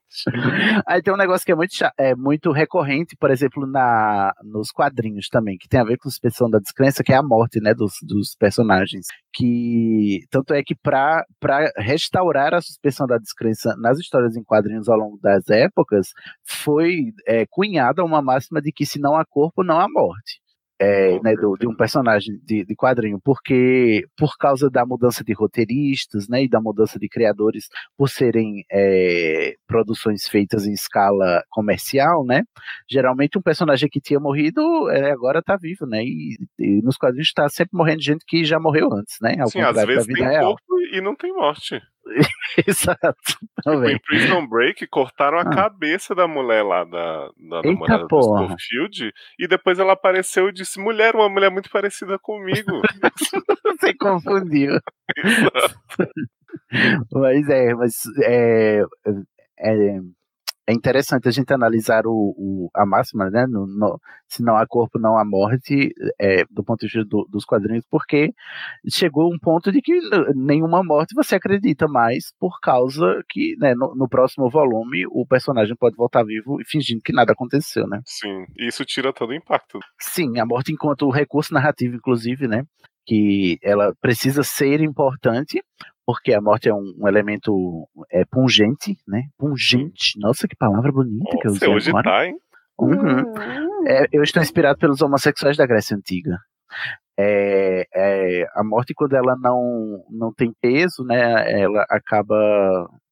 Quando, o, quando a obra não sabe usar a morte enquanto é, com o peso que ela precisa ter, né? Ela acaba sendo um, elemento desperdiçado. Estou falando de você mesmo, D&D, com a ressurreição de Jon Snow Cristo, né? Pra que essa morte? Não adiantou de nada. Vocês têm alguma coisa que tira vocês da história, assim, que faz vocês automaticamente dizer, ai, saí. Ups, aconteceu isso, já não, já não acredito mais no que eu tô vendo. Uma coisa que me tira muito, que não é nem necessariamente, ah, esse mundo ficou, deixou de ser crível e tal, é personagem que emburrece porque o roteirista ou o escritor quer, quer que alguma coisa aconteça. Então, por exemplo, é, eu trago muito Daenerys em Game of Thrones última temporada. Daniela. Os queridíssimos roteiristas disseram que ela esqueceu das frotas que atiraram no dragão dela lá enquanto ela estava invadindo. Sendo que assim, o único objetivo dessa mulher durante toda a série foi invadir esse lugar. E Uhum. aí ela tá lá, já perdeu um dragão, né? Que virou de gelo. E ela vai Tadinho. com os dois desprotegidos e tipo, ah, esqueci, menino, que tinha isso. E aí tem outra cena que ela, tipo, pousa de dragão no meio da batalha, assim, pra salvar Jon, né? Jon Snow. E ela fica lá, paisana, olhando pra ele, assim, sorrindo, enquanto tem um monte de White Walker invadindo e subindo o dragão dela. Então, assim, são formas que dá pra fazer de outro jeito, que beleza, vai demorar um pouquinho mais no roteiro, vai ter que dar uma filmada diferente aqui, mas não me emburrece as pessoas do nada, sabe? Uhum. Só pra você fazer o que quer fazer. E o que fizeram com o Tyrion também. Nossa, o Tyrion que era super Tyrion. estrategista, esquecido no churrasco. Não servia pra Ai. mais nada. Sem falar que, tipo assim, é, também eu acho que é um pouco de, de, de quebrar a suspensão da descrença também a própria, o próprio desvario da, da, da Daenerys tocando Totalmente. fogo em Porto Real, né? Do nada, assim, do nada ela toca fogo na, na população inteira e tal. E outra coisa que me tira muito da, da, da série é o dragão é, revolucionário, né? O dragão Ah, Che Guevara que- queimando o trono. Consciência de classe. Dragão marxista, gente, é tudo em minha vida. É tudo que eu quero é um dragão marxista. Melhor Mas- ator do ano passado, né? Pois é, né? O, e outro comentário sobre isso que você falou também é, é que é muito, é muito triste você perceber que é, o roteiro emburrece alguns personagens para dar a impressão de que o protagonista é mais inteligente do que todo mundo, entendeu? Uhum. E isso acontece. Eu acho que muitos dos comentários, por exemplo, sobre o Batman enquanto personagem que não tem superpoderes, né? Ele quer dizer, o superpoder dele é o capitalismo, não é mesmo? Mas é, é, é, eu ouço muito essa crítica de que nos quadrinhos do Batman ele é mais inteligente do que todo mundo, mas só porque todo mundo é muito burro, entendeu? E, e para ele para ele ser mais inteligente e tal. Até porque uma obra só é tão inteligente quanto quem a escreve. Então não dá para você escrever um personagem mais inteligente que você mesmo, né? Porque você tem uma incapacidade humana, né? Mas é, se você, você quer criar, então se você quer criar um personagem inteligente, certifique-se de que você é uma pessoa inteligente o bastante, né? Aquelas Envergonhando. Fica a dica para o escritor iniciante. Mais alguma coisa que, que tira vocês da narrativa? Aí tem um detalhe que eu sempre levo esse questionamento para as pessoas. Quem leu Divergente, né, não viu aqueles filmes horríveis, eu queria saber se vocês já se perguntaram quem dirige o trem, né? Porque tem uma hora que o mundo já se acabou e eles estão lá pegando esse trem e tipo, quem tá dirigindo? Ô Léo, eu queria muito eu queria muito responder essa pergunta, mas só você leu Divergente, Leão, pelo amor de Deus. Ah, só você e o pessoal do céu. Olha aí, a Carol leu. Carol! Mas eu li. Que... Não, mas se assistir não aí já é outro nível de, de fanatismo, não é mesmo? Nem acabou os filmes, gente. Não, é, eu não consegui, eu só consegui a metade do primeiro, Léo, confesso. Para, sua cara esse filme. Minha cara. Eu persisti e consegui. Olha aí. E você conseguiu descobrir quem dirige o trem? Não. O maquinista do trem. Foi de instrumentos mortais que, gente, eu fui até o, a metade do segundo livro e não consegui mais ler.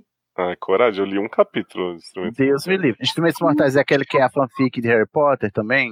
Da Cassandra Clare? Sim. Uhum. Mas eu vi a série maravilhosa, icônica. Meu Deus, Léozio. E aí? Menina, a série é incrível. Tem a protagonista jogando na cara do, do par romântico dela, que talvez também seja irmão, que ele era um bebê assassino de flores. Grande vilão. Assassino de flores.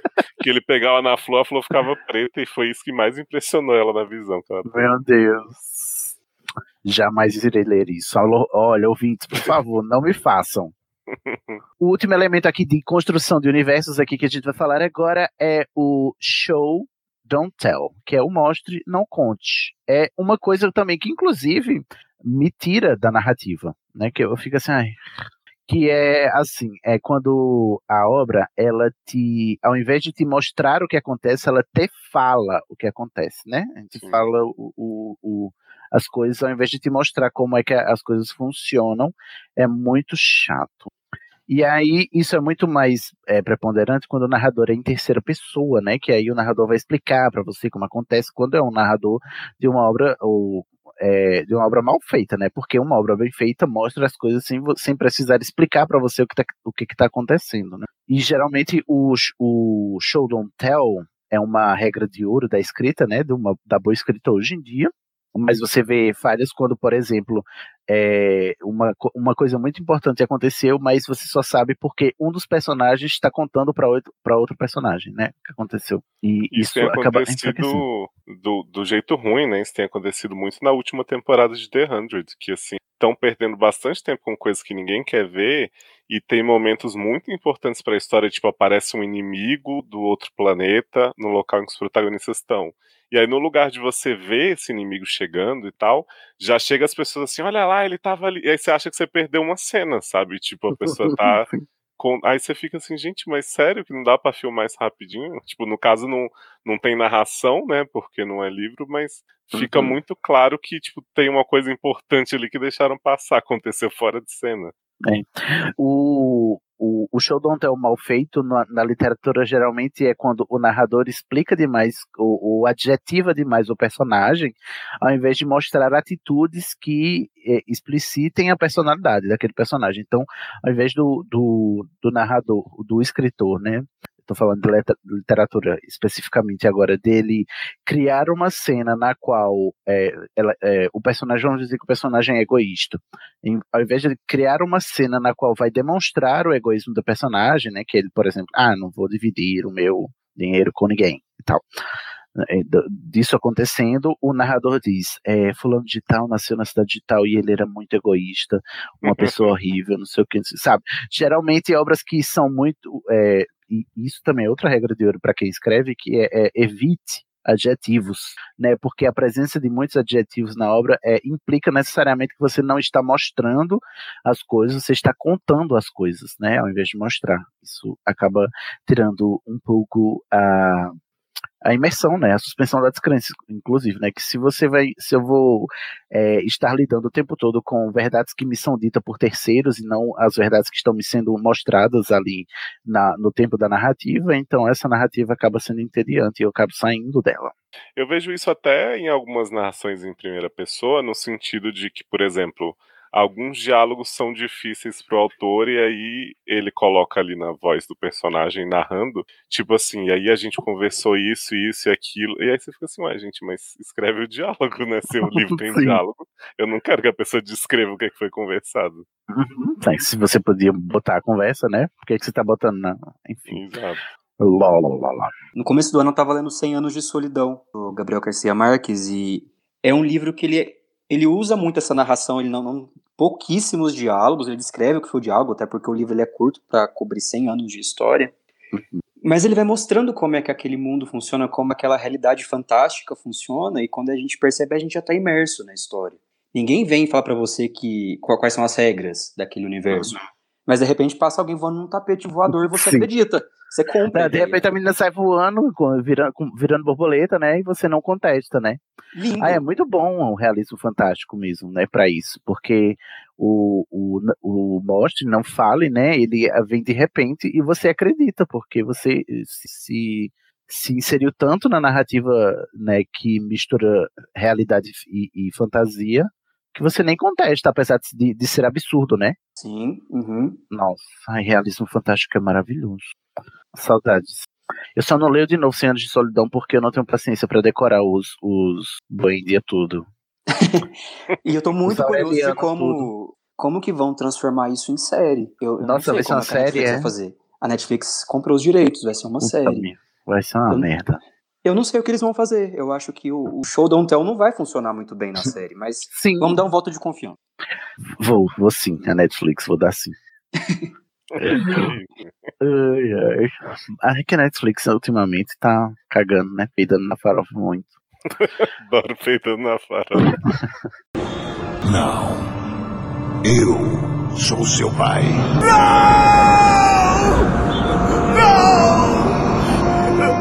Então, gente, vamos agora para alguns arquétipos do grego, arquetípicos, do latim arquétipos, do, enfim. Arquétipos que são aqueles, né, aquelas formas fixadas, muito presentes, né, que já foram tão repetidas que elas passam a ser, inclusive, a habitar o que alguns chamam de inconsciente coletivo. Maciel, você quer problematizar esse termo? Eu estou usando ele levianamente. Uma Vai definição que eu gosto muito de arquétipo é ver ele como se ele fosse uma forminha. Uma forminha de bolo. Então a Sim. gente tem essa forma, mas o que a gente coloca dentro dela pode ser um bolo, uma torta, uma gelatina. É o que vai dar uma cara mais particular. Então a Entendi. gente Olha, vai ter entendi. vários arquétipos, porém eles vão mostrar de formas diferentes na história e até na nossa vida. É o mesmo formato, vários sabores. Isso. Olha, adorei, arrasou. Não poderia ter dito melhor. Então vamos para alguns ar- arquétipos muito comuns aí que vocês vão, inclusive, poder é, apontar facilmente. Nossa, isso aqui virou arquétipo. O, a- o agente Mulder de Arquivo X virou arquétipo. O arquétipo do personagem que acredita em tudo, gente. Tudo ele acredita. É aquela pessoa crédula que acredita em tudo. Vai na fé. E é É interessante olhar que, que olhar que o Agent Mulder ele vai caminhar junto com a Agent Scully, né? Que vai ser esse, Que é da contrapeso. cética, né? Isso, é Luna e Hermione aqui. Ih, é verdade, olha aí, gostei. Porque a Hermione só vai com provas e a Luna só precisa de convicções, não é mesmo? Exato. Mas e aí, Léo e Carol, vocês conseguem apontar outros agentes Molders? Ah, o avoadinho que acredita em tudo e só vai. Sabe aqui. quem é o arquétipo disso? É o, o Walter Bishop de Fringe. Sim. Então, Ai, é, ele acredita porque ele que faz tudo, né? É ele que faz. é porque ele faz e esquece que fez, mas ele acredita, né, depois. Sim. Não, Mas eu eu anotei amo aqui o Loki de Lost, né? Que fica naquela loucura É de apertar mesmo? o e tal. E- Ele é super E o credo. contrapeso do Jack. Exato. É, inclusive na série, né? O homem de fé e o homem de ciência, né? O Loki é o homem da Isso. fé, o, o Loki é o homem da ciência. Tem também Muito em Once Upon a Time o Henry, que é o Mulder e a Emma e a Scully, né? Porque o Henry é o que pega um livro e bota na cabeça que, né, contos de fada existem, convence a Aham. mãe a ajudar. Que máximo. Ah, Tem Amei. o Mike de Stranger Things, que ele acredita em tudo que a Eleven fala, e o irmão da Erika, que eu esqueço o nome dele sempre, o Lucas, que ele não acredita em nada, ele só acredita vendo, e aí quando ele vê, ele fala, não acredito. Adoro. Não acredito, mas tá ali. Uhum. Amei. Nossa, muito bom.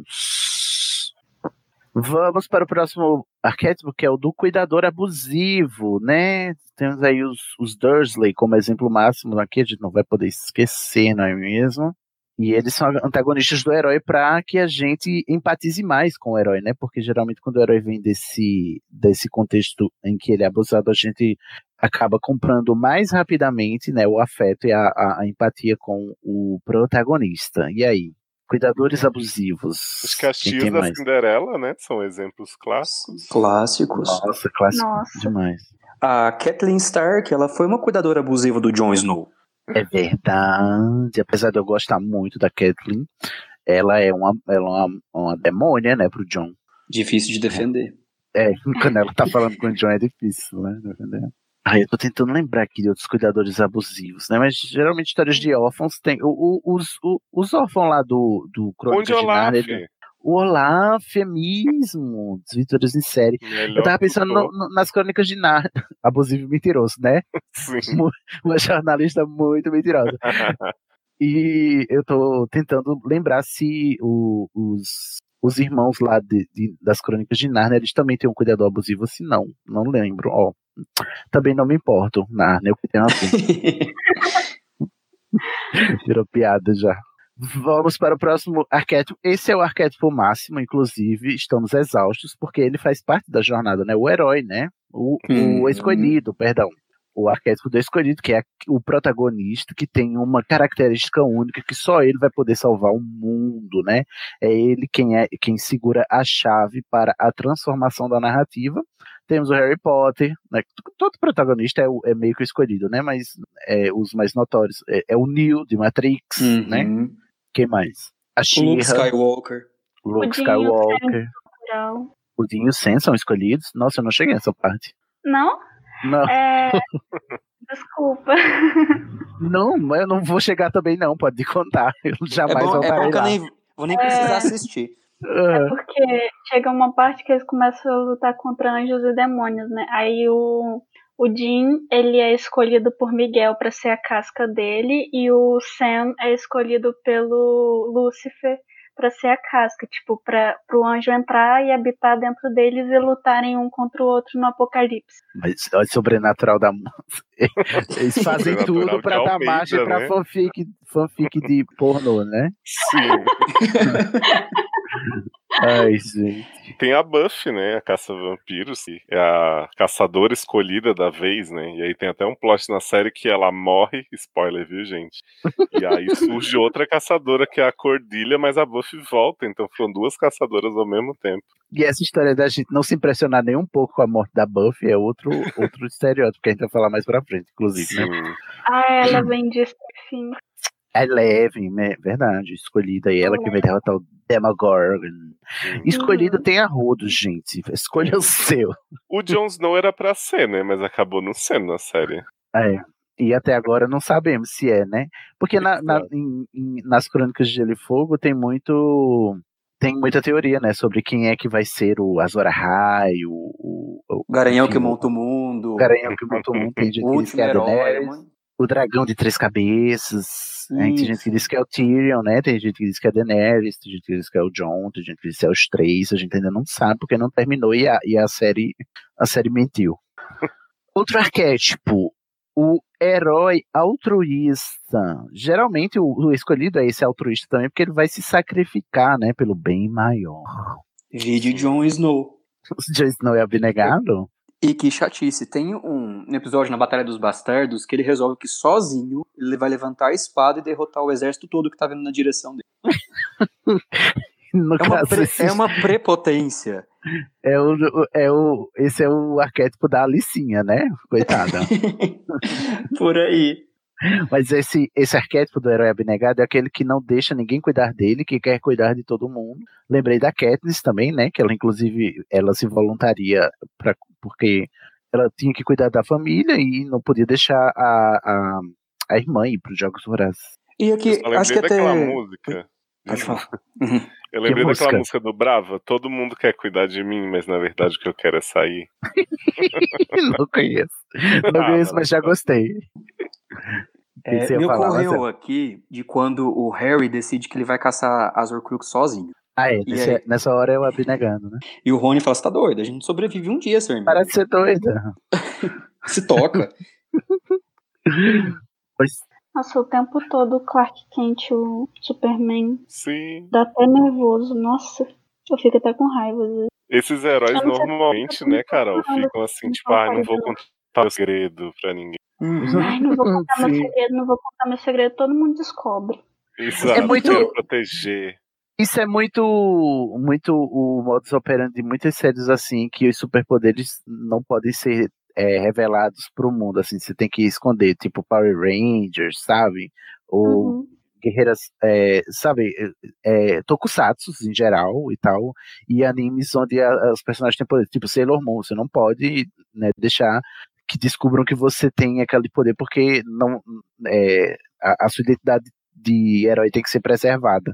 E aí eles acabam sendo esses heróis abnegados, né, que tem que abrir cada própria identidade para ser os heróis, o- os heróis escondidos, né? E a gente odeia eles. Sim. ah, eu gosto da Serena. Serena, você também é branca, Serena? Você- não sei. Você é a Serena, a Sailor Moon. Ah, Você tá Léo? Ah, tá. Não, É é alma gêmea, né? Alma gêmea. Ai, Ai, que horror! Essa novela é horrível. É porque Serena era a grande defensora, né, do antirracismo. E aí Racista da porra. Tinha a personagem que dizia, mas você também é branca, Serena. Ai, nossa. Lembranças. O próximo eh, arquétipo é o do Big. eh, o, o coisa botou aqui Big Bad, né? Mas é o arquivilão, né? É o Mega É a Evil. per- o Mega Evil, exatamente, como diriam lá no, no SACast. É aquele vilão que é só mal. Ele é mal, como diria o Emicida, né? Pra, pra trabalhar nesse emprego de rapper, você tem que ser mal. E, e tipo assim, os vilões da Disney, né? A gente pode resumir aqui, são todos assim, dos, até os é, antes do- dos anos 2000 voltando, são todos muito ruins, são todos só ruins, né? Uhum. É, o, é, geralmente é o, é o tipo de vilão mais bidimensional, né? Que ele é só ruim porque sim e porque sim, e ele é mau. É, né? Não, e É o Scar, história o Ad, de o Jafar. Vou destruir o mundo pra comandar, só que não tem mundo depois que ele fizer Sim, isso. sim. Tipo, é uma falta de Vilão dos lógica. Power Rangers, né? Vilão de anime, assim, tipo o Freeza de Dragon Ball, né? Todo mundo é só mal. E eu tenho uma dúvida. Se o Big Bad ele precisa ser essa personificação, ou se talvez não pode ser algo como a sociedade em Handmaid's Tale, que é aquela coisa que é só ruim e dá essa sensação que se você mata quem tá lá no poder, vai vir outro lugar e vai continuar. É, se a gente encarar que The Handmaid's Tale é, é um exemplo de conflito da, do humano contra a sociedade, né? A sociedade sendo esse mal, né? Esse mal, é só mal e você só, só encontra o mal, né? Na sociedade. Uhum. Se a gente tomar né, por esse viés, sim. Eu, eu interpreto que sim. Eu acho que Tanto um é que aí exemplo... o, o Snow, né? Também o, o coreano Snow também é só mal. Eu acho que um exemplo que distorce o Big Bad assim, muito bem é o Thanos, né? Porque ele é um cara, em teoria, com boas intenções, das aspas, mas ele quer fazer uma destruição de metade do mundo, pelos motivos dele lá, pelos ideais que ele acredita. Mas ele acaba sendo um personagem que a gente entende, né? A motivação e que Então, não e é que ele é isso- só o mal.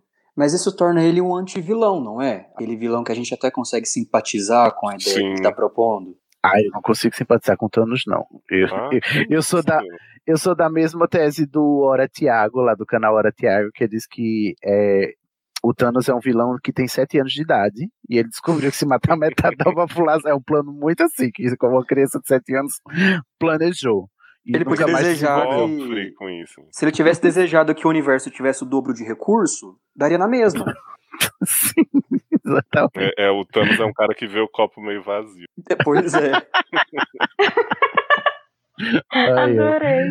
É, o Thanos é meio burro, mas assim, o, eu entendo que o Thanos ele já se encaixa mais no que a gente hoje em dia vem com esses, esses vilões mais atenuados, né? A gente vê é, é, a- um esforço para que não seja só o Big Bad, que haja uma motivação por trás, então. Ou pelo Sim. menos que a gente entenda e compreenda as motivações dele, que não são só destruir o mundo para conquistá-lo. Um grande Big Bad pra mim, que eu não entendo nem como personagem, que ele é uma entidade, mas é o Sauron, né? Pois é. É verdade. Tava, tava pensando nele também. Graças a Deus que alguém aqui vai xingar mais Senhor dos Anéis além de mim, porque né, não tem, não tem motivo. Esse vilão é só um Não, olho. mas eu não vou xingar Senhor dos Anéis, fogo. não. Tô só Eu, eu gosto Sauron. de Senhor dos Anéis. Ai, então desculpa, perdi meus parceiros. Sidney saiu da sala. Eu nunca nem vi o Senhor dos Anéis. Ai, evite. Se puder, evite. Ai, que crime. evitando Quando a série vier aí, Cisne, você vai estar assistindo. Deus me livre. Uma série que cada episódio vai ter três horas. mais, mais exemplos de Big Bad. Então vamos para o próximo. O próximo é o Sidekick. É o ajudante, né? É aquele que ganha menos no contrato, mas passa o mesmo tanto de tempo de filmagem, né? É o ajudante do herói. É o Ron Weasley, é o Robin, é. Bom, todo super-herói tem seu sidekick, não é mesmo? Sim, a gente tem o Sam no, Chloe tanto no Senhor dos. Anéis quanto no Game of Uhum. Thrones. Carrega É o protagonista nas costas, É, literalmente. O também Castiel conhecido como com o Sam e. Uhum, Castiel. Castiel. Nossa, eu tinha um crush no Castiel. Castiel é maravilhoso. Quem mais? O sidekick aí. Sidekick é uma, assim como o herói, né? é Uma categoria muito fácil. Da, é tão fácil que a gente fica sem, inclusive, exemplos, né? Tem o Watson, né? Sherlock Holmes. Sim, do Sherlock. Clássico. Que tá lá basicamente pra ouvir o que o Sherlock tá descobrindo, né, coitado? Aliás, eu acho que muito sidekick é isso, né? É a orelha do protagonista, assim, tipo, o que ele não vai falar pro vento, fala pra pessoa que tá. É porque é, porque é pra narrativa ter motivos pra explicar pro leitor, né? O, o Sim. que tá acontecendo. Tem em Doctor Who as Companions e depois os Companions. Ah, é claro, Basicamente, eles têm o mencionou. cargo sidekick, né? É o cargo ofi- fixo, né? Oficial. Exato. Tem o Também. Luigi, do It's Me, Mario. Ah! que a gente sabe, né, hoje, né, que o, o sobrenome dele é Mário, então é Mário Mário e Luigi Mário. Adoro. A Cristina com a Grey lá, de Grey's Anatomy. Ih, agora você mexeu aí nos corações do fã, chamando a Cristina de sidekick da Meredita. Eu fiquei ofendido. Ué, mas é. Mas Eu sou mais Cristina do que Meredita. Mas Eu também, normalmente, mas a, Sidney. a- Porque assim, ó, porque a Cristina é a pessoa da Meredita, mas a Cristina é a sua própria pessoa. Então, a pessoa que é a própria pessoa. Mas a de si Meredita é o sol, né? Ai, ai, o sol vai explodir daqui a pouco. Vai todo mundo morrer. Mas o sidekick geralmente é mais querido que o protagonista, né? Eu não sei se é por não ter essa responsabilidade, essa carga pra carregar a dramática, que ele acaba sendo mais engraçadinho, tem a personalidade que gosta mais. É o alívio cômico, geralmente, também, né? O sidekick. Também. Comédia romântica sempre tem a amiga louquinha, né? Muito. Sim, é verdade.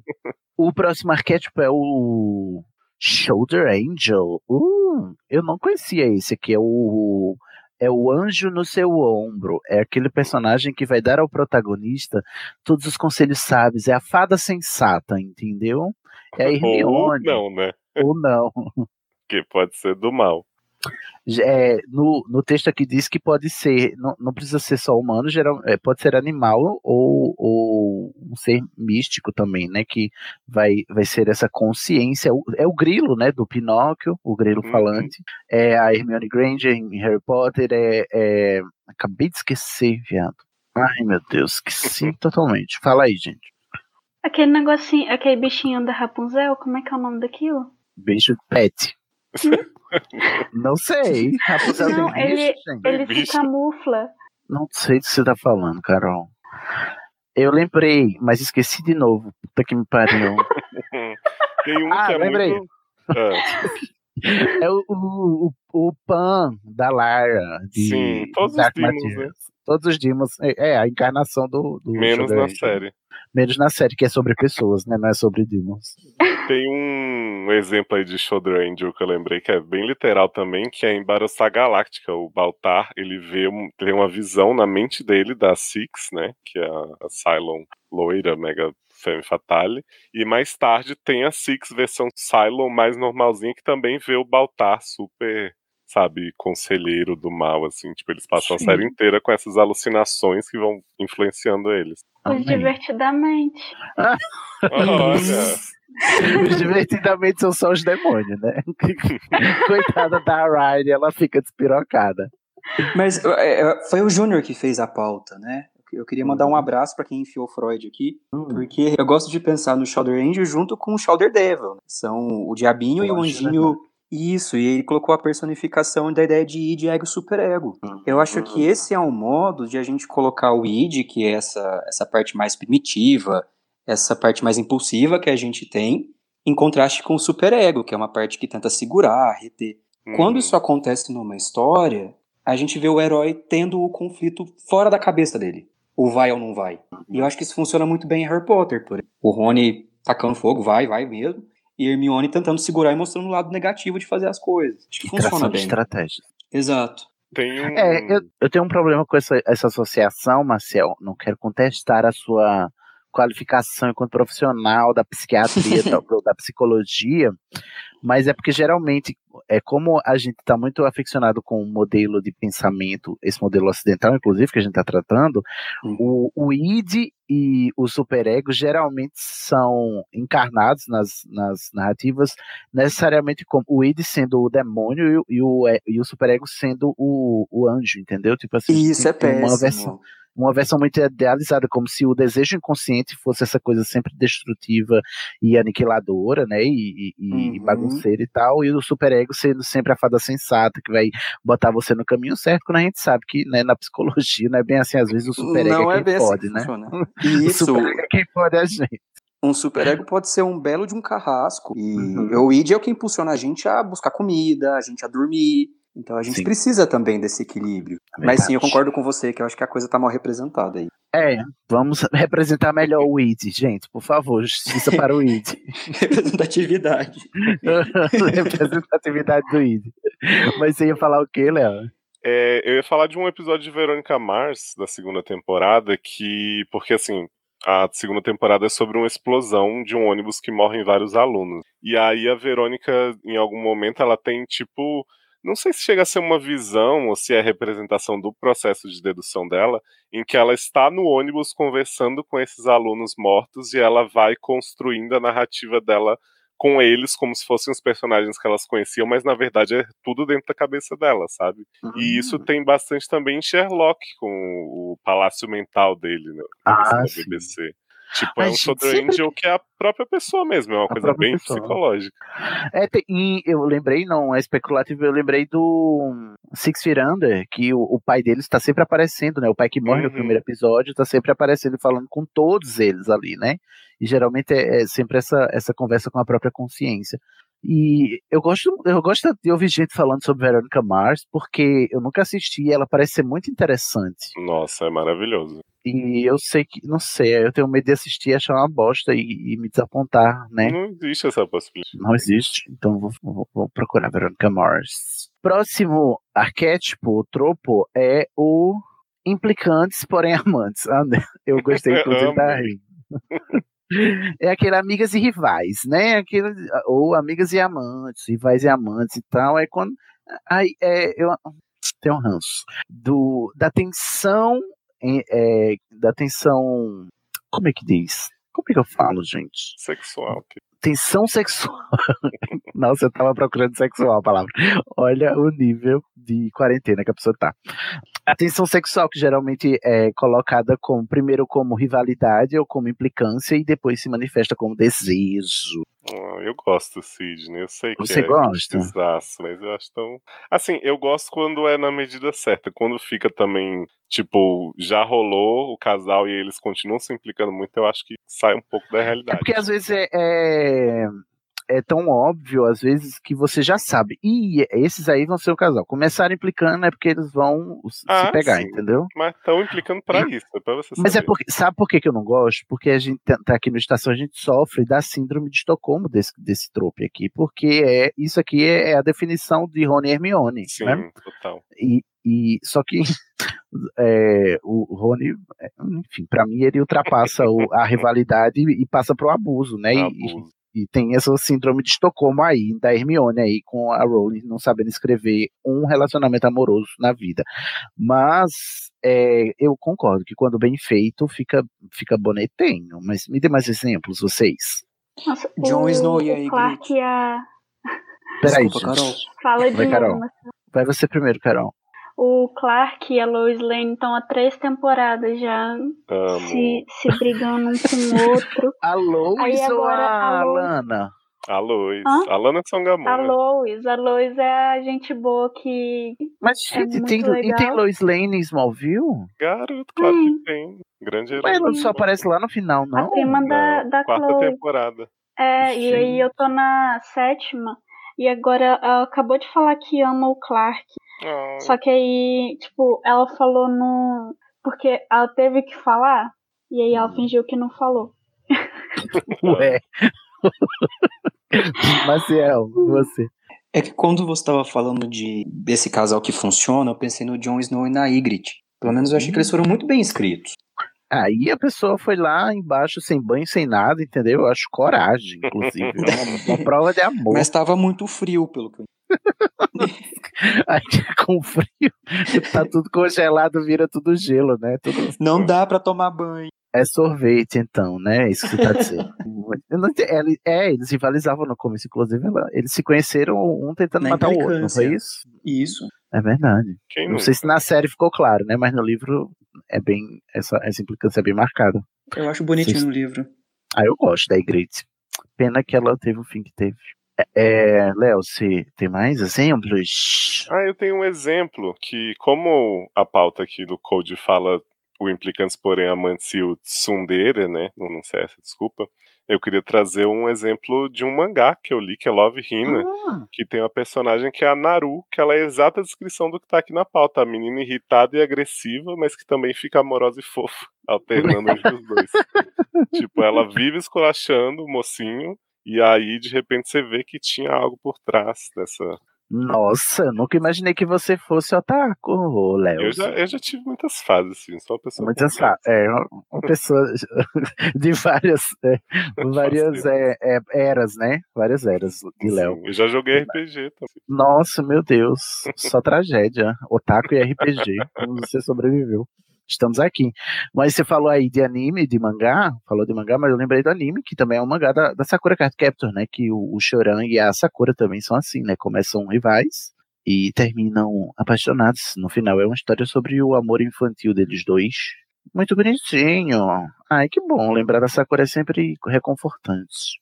É, o grupo vai Um gostar. beijo, Sakura. Tem um clichê aqui novo, olha, temos clichês recentes aqui. Um clichê que desafia padrões de gênero é o, o clichê, o, arquétipo do- da, da tomboy, né? Que é a caminhoneira, a fancha, a, a sapatã, a sapatã disfarçada, que não é tão Que sapatã, porque é, a- é a personagem feminina masculinizada, né? O- é, e tem uns, uns jeitos assim mais brutos, né? Que não são tão relacionados com o que a gente está acostumado a relacionar com o que é do domínio do feminino. Exemplos de personagem tomboy, gente. Tem a Joy de Dawson's Creek, que ela vive Ela é tomboy? é. Ela, ela diz que é, né? Eu discordo. Discordo. Mas ela vive falando que é ah, eu- autodeclarada, né, tomboy? Exato, ela fala, ai, sou muito tomboy, ando com os garotos, não sei o que, mas nem é, toda mulherzinha. Ah, entendi. Nossa, eu não consigo lembrar de ninguém. Tô, tô mal. Aqui na pauta tem a área Ai, Stark, gente, eu que eu tô. acho que é. Ah, é a área, sim, claro, claro, nossa.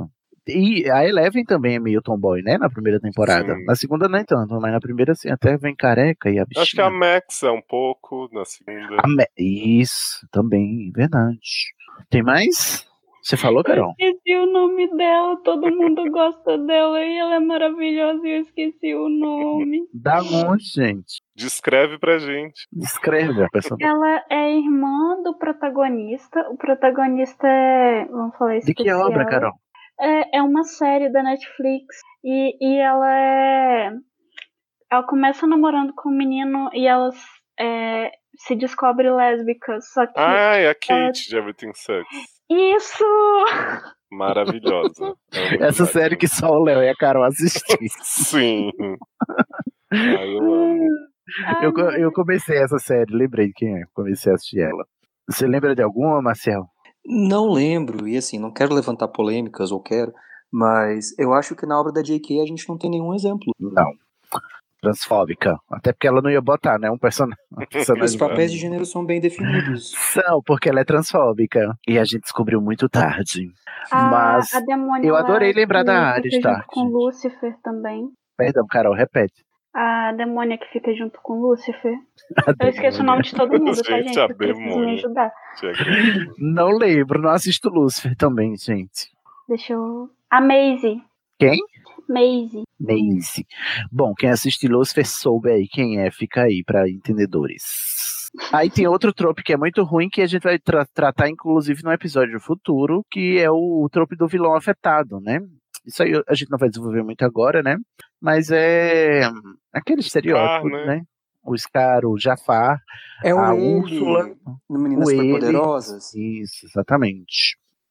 É, isso é um estereótipo muito negativo, um, res- um reforço negativo da representação de, de, de homossexualidade, né? e- ou de, de, de ser, de ser LGBT, né?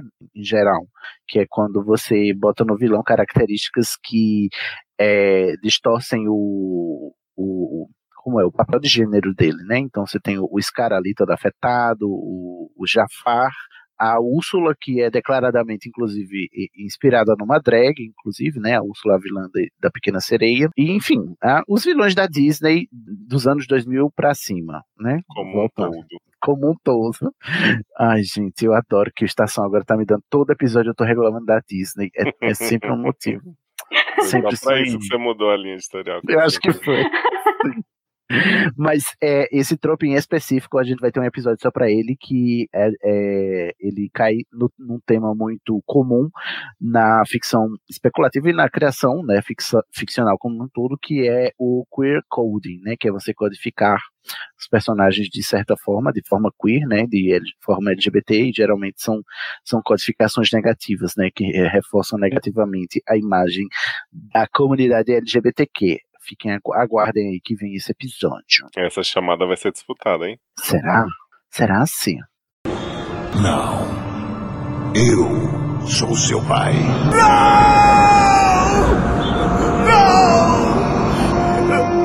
A gente falou até agora de, de arquétipos e tropes que se encaixam né, na caracterização de personagens.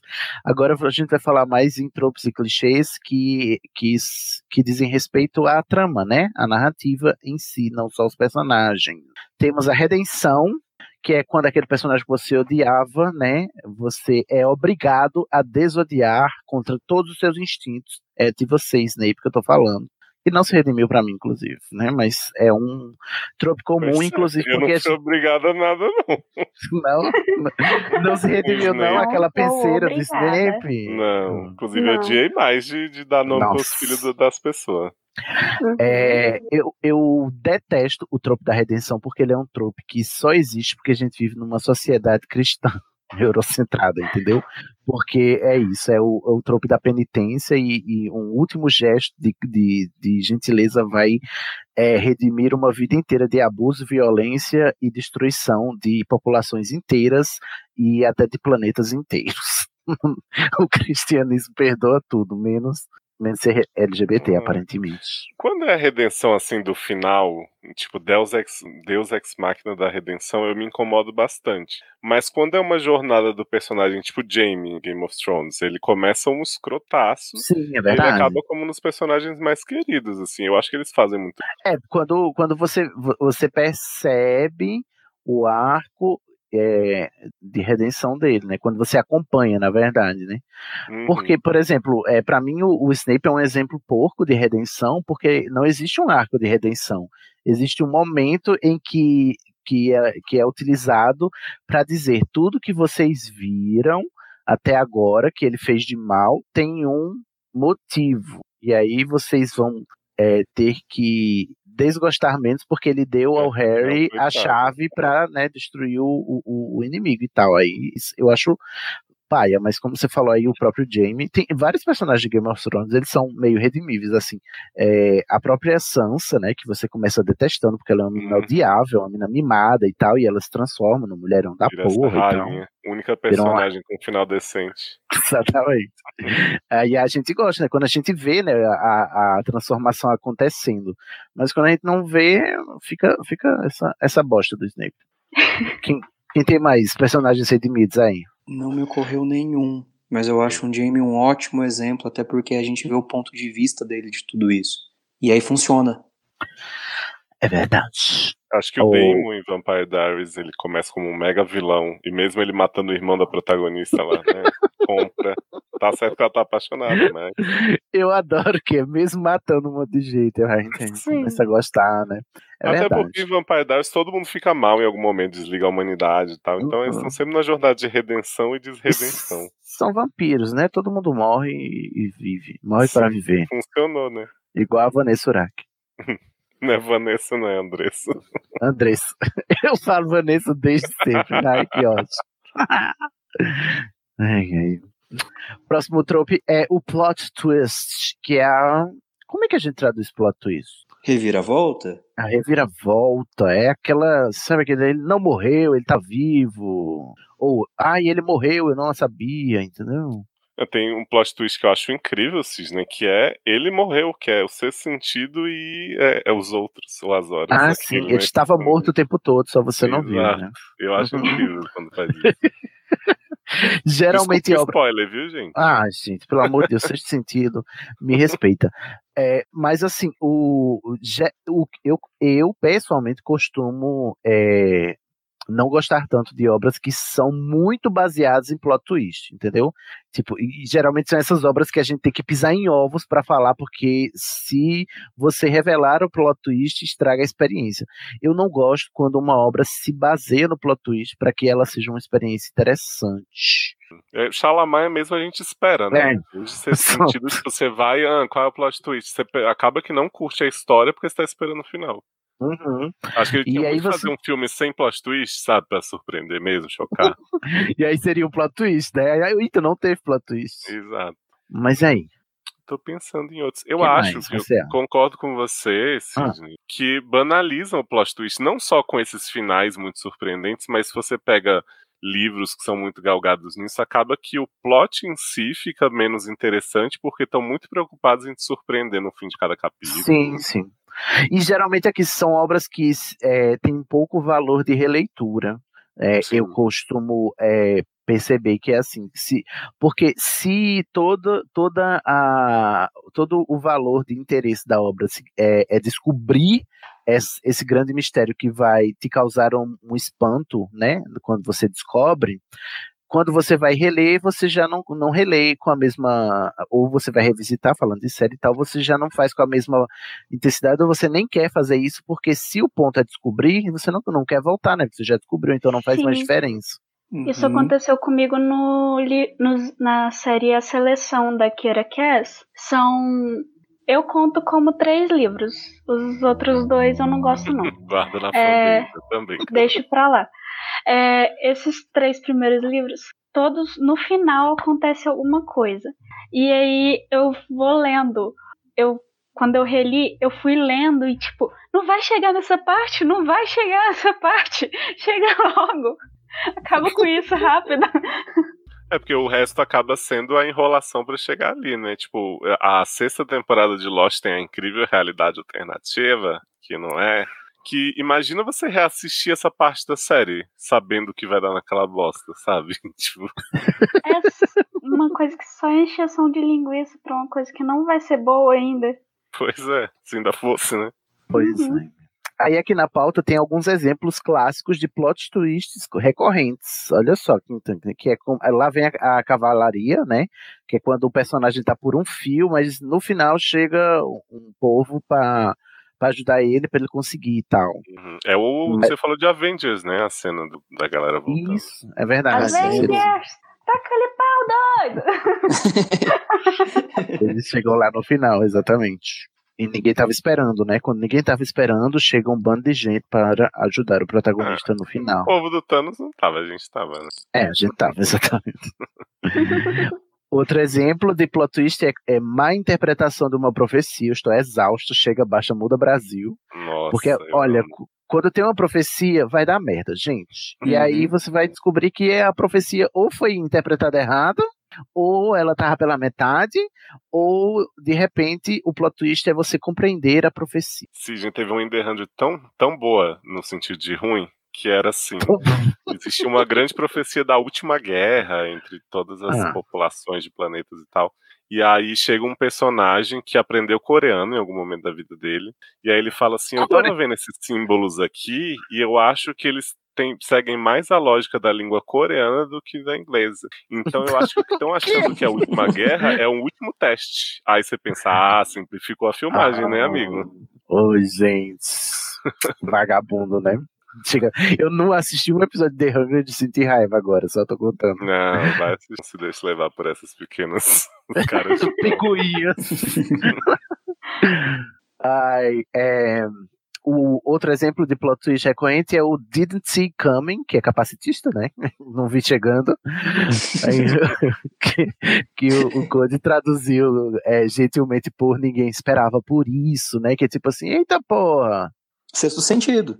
É, exatamente. menos- quando- E eu tava aqui pensando no, no M. Night Shyamalan como um todo. No começo dos filmes dele, era tudo esse tipo aqui, né? O ninguém percebeu, ninguém esperava por isso. Aí acho que a gente É. começou a assistir os filmes dele esperando um plot twist, aí ele entrega o fim dos tempos pra gente. Os tempos aqui, filme que as plantas são as vilãs.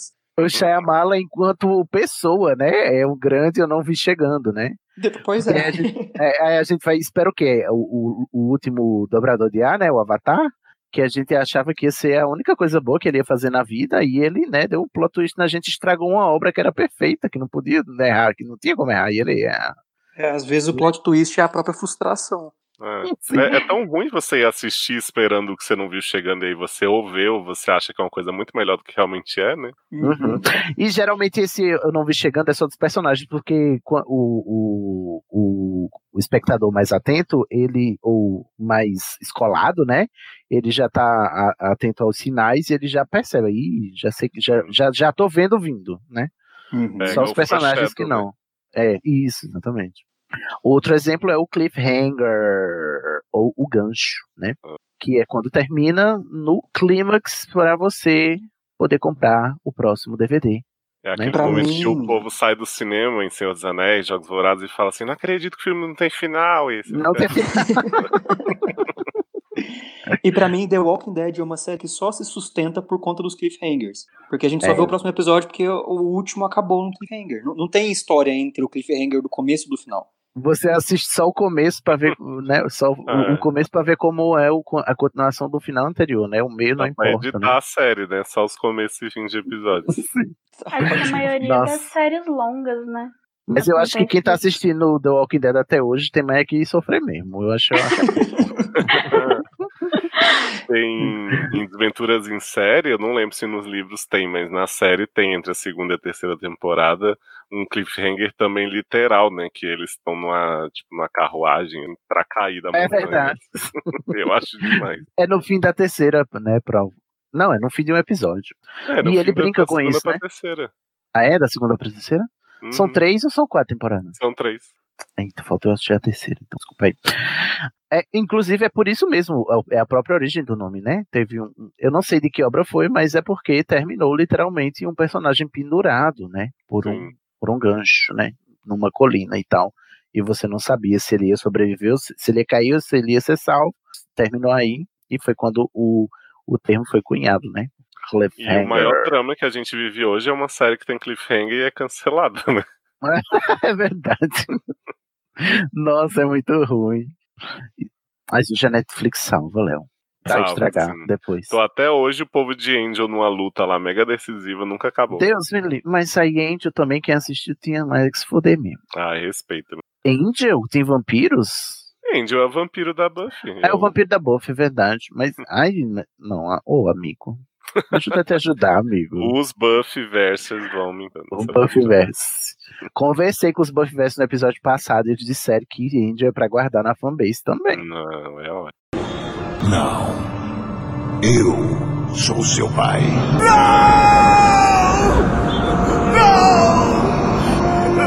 Então, gente, é no cliffhanger que a gente vai terminar mesmo aqui, para você ficar aí penduradinho pra parte 3 desse episódio, porque sim, como previsto, você viu vindo e veio, né? A gente não conseguiu vencer a pauta, então provavelmente teremos uma terceira parte. É uma trilogia. Uma trilogia, que é um clichê também, não é mesmo? Sim. então, fica aí nessa aflição até a próxima parte, a parte 3 dos episódios de clichês. A gente vai encerrar por aqui. Eu queria pedir, agradecer a Léozio, né? O nosso embaixador do mundo seriador aqui no Estação 21, Léozio. Você pode fazer suas considerações finais aí sobre o que a gente falou hoje? Você quer falar alguma coisa final? Deixar o seu jabá, seu contato para show? Eu que agradeço, Sidney. Gosto muito desse tema, né? Tô sempre procurando saber mais sobre formas de escrita e como as pessoas percebem, então foi muito legal ter essa conversa aqui. Parte 2, espero conseguir atender a chamada da 3 também, né? Pra gente seguir essa conversa. E queria chamar vocês para irem lá no seriadores.com.br, conferirem os nossos podcasts sobre séries, o SED, né, onde a gente dá conselhos incríveis com a presença do Sidney, já tivemos participação da Carol e da Fernanda, né, que estão aí também ativas no programa. E quero chamar principalmente para o meu projeto novo, não sei quando esse programa sair não vai ser tão novo assim, que é o Trajetos da Escrita, né, onde eu falo de literatura com autores e convidados. Espero também receber o pessoal da estação, que eu acho que tem tudo a ver. Ai, que lindo! Vai, pode chamar. Eu não vou, não, mas você pode chamar qualquer um. Brincadeira. Eu... Nossa, se você não me chamar primeiro, eu vou dar uma surra. Mas ouçam sede, ouçam SACast, seriadores.com.br, mas aqui é tudo, gente. Muito obrigado, Léo. E aí fica o mistério, né? Se o sidekick Léo vai voltar no terceira, na terceira parte dessa trilogia. Carol, Miki, e aí, você, Oi. querida? O que, que você tem a dizer finalmente? Eu adoro sempre estar aqui com vocês. Apesar de nunca ter estado, né, Carol? Exato. Apesar de nunca ter estado, eu adoro estar aqui com vocês, conversando, batendo papo. É, e o meu, meu jabá de hoje é que a gente fez um TikTok para Estação 21 e eu tô sempre Verdade. lá fazendo as atuações. É, eu tô sempre fingindo que sou o Sidney, pistolando bastante. eu amo.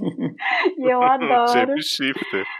Então vão lá, é Estação 21, o TikTok, e dá um, um like lá, comenta, compartilha com o pessoal. O arroba é estação 21 pode, né? No TikTok também, né? Isso Carol. aí. Eu não sei como é que funciona, que é a ferramenta de jovens, mas agora a gente tem TikTok gerido pela Carol, então vocês vão lá, dá uma força lá, vocês que sabem, vocês que sabem usar, né? Vocês que são Z, porque eu sou milênio, eu não consegui. Mas Carol, Carol que deu essa força para nós. Muito obrigado, Carol. Maciel. Perdão, Carol, repete. Vão lá mandar muito amor pra gente. Isso, segue. Queremos muitos seguidores, TikTokers. Maciel, meu querido, e aí? Como foi para você a primeira vez? Foi incrível. Eu gostei muito da, da oportunidade que vocês ofereceram. Muito obrigado. Eu acho que esse projeto é tão legal justamente por ser colaborativo. Então, vi uma portinha, fui entrando e vocês me receberam super bem. Então, só tenho a agradecer. Ai, que lindo. Você tem algum jabá para fazer? Alguma divulgação? Eu não sei se existe isso, mas acho que eu faria um jabá futuro, porque eu espero que ah. vocês me vejam mais aqui no Estação. Tô com algumas Valeu. pautas, alguns projetos, acho que estarei mais por aqui. Vai vir sim, porque, gente, a gente tem uma versão nova das penseiras, porque agora a gente não pode ter mais penseira por causa da transfóbica. Até isso ela nos tirou.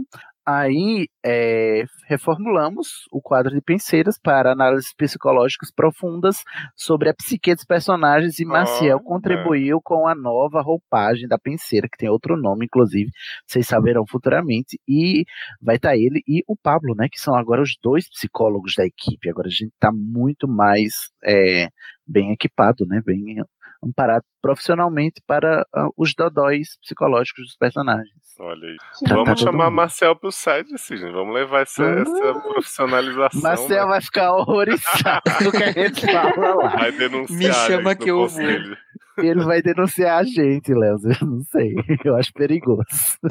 Mas enfim, chamemos. E o Felipe Cavalcante, ele provavelmente divulgaria o Coop Geeks. Você vai lá no arroba Coop Geeks. E você só não tá vendo ele aqui agora no final porque ele é o plot twist. Ele estava morto o tempo todo, né? Durante a gravação. E Então você não viu. não pôde, não pôde terminar a gravação conosco, então fica aí. É, sempre lembrando, gente, aqui para finalizar o serviço, que eu vou me acostumar a fazer, eu juro, né? O serviço novo do Estação 21, agora você nos encontra no anchor.fm barra estação 21 pod, Anchor é com CH, enquanto a gente não tem site, em breve teremos com, né, com a fé de- Zeus e todos os deuses do Olimpo. É, mas enquanto isso, você acessa todos os nossos links no anchor.fm barra estação 21 pode Anchor com CH. Segue a gente nas redes sociais, é tudo arroba estação 21 pode, tanto no Instagram quanto no Twitter e agora também no TikTok, não é mesmo? Temos o nosso grupo no Facebook, que é Estação 21, podcast Estação 21, você procura lá, ou na groups barra Estação 21 pod, é tudo igual, tá, gente? E manda e-mail pra gente no estação21pod, arroba gmail.com, para você acrescentar, né, exemplos aí, né, e acrescentar na discussão na nossa próxima leitura de comentários sobre obras que você gostaria de exemplificar do- dos conceitos que a gente apresentou aqui hoje. Contribua com a discussão, porque ela não pode terminar aqui, ok? É, sempre lembrando, nós somos um projeto colaborativo, então se você quiser fazer parte gravando, assim como o Marcial está gravando hoje aqui, porque levantou a mão, você tem que estar no grupo do WhatsApp. Para entrar no grupo do WhatsApp, você tem que clicar no link que está na descrição desse episódio ou na nossa página do Anchor, que eu já divulguei. E se você quiser fazer parte da- das outras etapas da produção do podcast, né, seja na produção de pautas, como o Marcel também participa, na criação de capas, né, do design gráfico, né, da identidade visual, da edição dos episódios, na transcrição, até fazendo fanfics, porque a gente agora tem um grupo de fanfics, você também clica no link do formulário para se inscrever no nosso projeto colaborativo, também está na E descrição na do episódio. divulgação, assim como E na divulgação, perdão, Carol, esqueci o teu grupo. Somos seis grupos colaborativos, cada um cuida de uma etapa da produção, né? Desde, desde a pré-produção até a divulgação e até a fanficação das obras. É todas as Muito, etapas. Gente. Então vai lá participar, clica aí. Vamos lá. Precisamos particularmente. Nossa, vai que tá bombando, Léo. Tem até cronograma também lá. Gente. Isso, projetos e tudo. O Gabriel, que é o coordenador, ele tá cheio de projetinhos de fanfics. Vocês aguardem logo menos aí no feed, tá? Que vai sair. É, clica no, no link do, do formulário que está na descrição desse episódio é, e vem participar. Eu rogo especialmente a designers gráficos e editores de áudio. São as coisas que a gente mais precisa, são os colaboradores que estão os mais precisados. Se você edita áudio, colabora com a gente editando nossos episódios. Se você faz é, design gráfico, colabora com a gente fazendo as capas. Ajuda o Edipo, que é das capas, e ajuda a Aline, que é a coordenadora do- da edição de áudios, porque a gente está precisando, são uns grupos que têm menos participantes. Por favor, ajuda nós. Ai, por favor. Então é isso, gente. E a gente da divulgação precisa muito do pessoal das artes gráficas para fazer Verdade. os templates do Instagram, para colocar as capas e para outras coisas também que a gente gostaria de fazer, mas não tem como porque não tá tendo Tem pessoal. gente demanda para conseguir pôr em prática, né? É, gente. E vem porque você se diverte fazendo, que o pessoal se diverte, diverte muito lá nos grupos. Eu não acompanho todos porque eu não consigo, né? Porque afinal de contas sou só um, apesar de parecer que não. Mas o pessoal se diverte bastante. Então vem participar também, colabora, né? E participa e se diverte, né? E faz parte de um projeto colaborativo que é que é isso aí que você está ouvindo até agora. Se você está ouvindo é porque você gosta de alguma maneira, se tem algum, alguma questão aí a ser resolvida com o seu psicólogo, contato o Maciel. então é isso, gente. Vamos dar um tchauzinho em 3 segundos agora. 3, 2, 1 e. Tchau. Tudo tem que terminar em certo ponto. Do contrário, nada nunca começaria.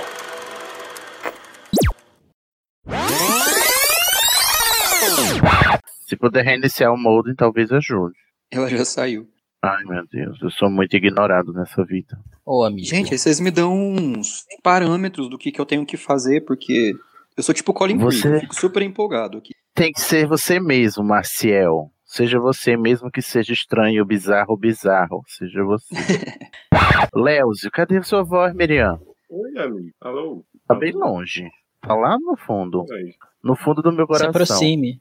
Vou te encontrar na luz. Parece até que você tá gravando com o, o microfone embutido do seu notebook. O. Tá todo mundo online aqui? Sim. Eu vou botar o link aqui Sim. no private chat, viu, Carol? Uhum. Você já adiciona a sua, o seu Drive, você usa o Google Drive. Sim. Isso aqui é onde a gente guarda todos os episódios depois que estão editados, publicados e etc e tal. Você vai achar os episódios antigos na pasta Arquivo Estação 934. Tá Os, eh, as, cada episódio tá numa pasta com o número dele, entendeu? Não tem o, o nome, não. Tem só o número. Uhum. Os que, estão, os que estão fora da pasta arquivo é os que ainda não foram publicados. Então você não pode usá-los, só pode usar o que está dentro da pasta arquivo, tá bom? Entendido. A gente tinha pensado também em fazer, tipo, um TikTok de chamada pro, pros episódios. Como assim? Tipo, amanhã vai chegar um novo episódio do Estação. Aí eu pego uma gravação, faço um TikTok chamando, fazendo Ah, uma ser, partezinha sim. do episódio, entendeu? Tipo Não um teaser. spoiler, mas falando uma Um parte- teaser. É, um teaser, só que com TikTok. Adorei. Ai, que moderno, tô me sentindo velho. Léo, deixa eu ouvir sua voz.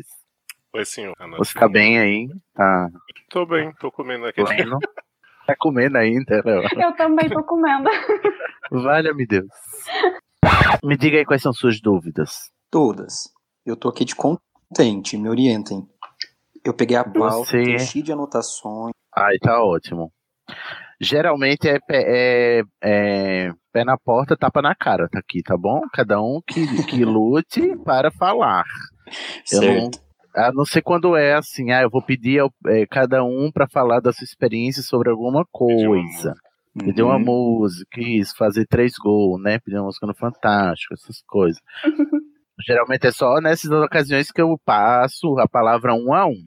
Certo. Via de regra, a gente tá, vai conversar como pessoas que conversam. Eu não, eu não sei se você costuma conversar, eu não tenho esse hábito, eu adquiri com estação. Mas tudo bem. Por isso que, que também é assim. Aí, quando você quiser inserir sua fala, você galgue seu, seu- né? Corra atrás de seus sonhos, reage a assaltos, essas coisas. tá bom. Começa a falar Tá que a bom. gente dá uma paradinha. É. Aí eu vou, vou puxando os assuntos. Como a lista, como a pauta hoje é meio que uma lista, eu vou puxando os nomes. Aí talvez eu peça para alguém dizer a definição. Geralmente vai ser Léo. Com essa voz maravilhosa. Nossa senhora. E aí a gente discute sobre o sobre o item, tá bom? Não sei se a gente vai chegar no fim, muito provavelmente não. Provavelmente a gente vai fazer a Ah. primeira página da pauta. Que absurdo. Também 14 páginas. É. Que que Isso é porque essa aqui já é a, é, já é a segunda parte, porque a primeira foi as outras 15 páginas anteriores que a gente cortou. que a gente já venceu no primeiro episódio. É, e nada quando do tiver, Code vir aqui a voz. não veio, eu chamei ele, que fica registrado aqui no áudio. Quem for editar e quiser botar, ele foi chamado. A, a exclusividade da produção da pauta foi dada. Ele abdicou do poder supremo. É, e é, como você tá na no- New Generation, você não vai ter sua ficha corrida, então infelizmente azar o seu. Nossa, eu tava assistindo. Eu tava vendo a câmera secreta esse Oh. final de semana. Eu fiquei me sentindo o Harry e o Rony quando eles dão de cara com a plataforma. Porque eu tava correndo em direção à estação. Nossa. No dia seguinte não tinha mais. Oi. Maciel, eu também. Eu nunca tive minha, minha ficha corrida, não. E o pior, o pior. Carol foi o sabotada eu três gravei, vezes. eu gravei um episódio e eu não Foi. tive a minha ficha corrida. Um episódio que Carol. precisou ser regravado. O meu Eu fiz o episódio teste de precisou ser regravado. Ele sumiu. O meu episódio, ele sumiu. Eu gravei ele todinho e ele sumiu. Ele sumiu como lágrimas na chuva. O YouTube comeu o episódio. Indignada. Eu tô com lágrimas nos olhos agora. Eu descobri que eu era Pokéwood à toa. À toa mesmo, porque nem se a gente fizesse a ficha corrida servia. Nem se a gente estivesse falando de Hogwarts ainda, a gente se via pra nada. Ninguém liga. Podemos começar? Já terminaram as refeições? Sim, senhor. Podemos. Tô terminando. Você tá. Mais alguma coisa? Mais algo a perguntar, Marcel? Não, acho que por enquanto tá tudo bem. Marcel Faria. Eu acho que agora eu já pensei, porque, sabe, esse é o quarto episódio. O quarto não, é o quinto. O quinto episódio da nova geração, igual o Jonatas. E até agora eu não, não, não consegui uma maneira de introduzir os novatos, entendeu? Como a gente fazia a ficha corrida. Aí eu acho que de agora em diante eu tive uma ideia que eu vou perguntar como a pessoa conheceu a estação. Você está Certo. preparado para essa pergunta, Márcia? Estou, eu posso mencionar os podcasts que me trouxeram até aqui? Aqueles que não devem ser nomeados. Anúncio de revista? Indicação de um amigo? Eu adoro que os novatos estão chegando aqui cheio de dedos perguntando: a gente pode falar de Harry Potter ainda? Pode mencionar? Não, é que eu cheguei eu digo, pelo. Eu vim pelo Rodor Cavalo. Das Ah, não, de claro. Game of Thrones. Pode falar, Ah, é sim, você com que- certeza. Pode falar de, de tudo. Ah, eu amo. Eu amo a Mikan. Eu também sou novata. Eu, gente. eu amo a Flávia Gás. Gente, meu sonho é gravar com a Flávia Gás. Meu sonho é fazer um curso com a Flávia Gás. Sobre imaginário. Mas enfim.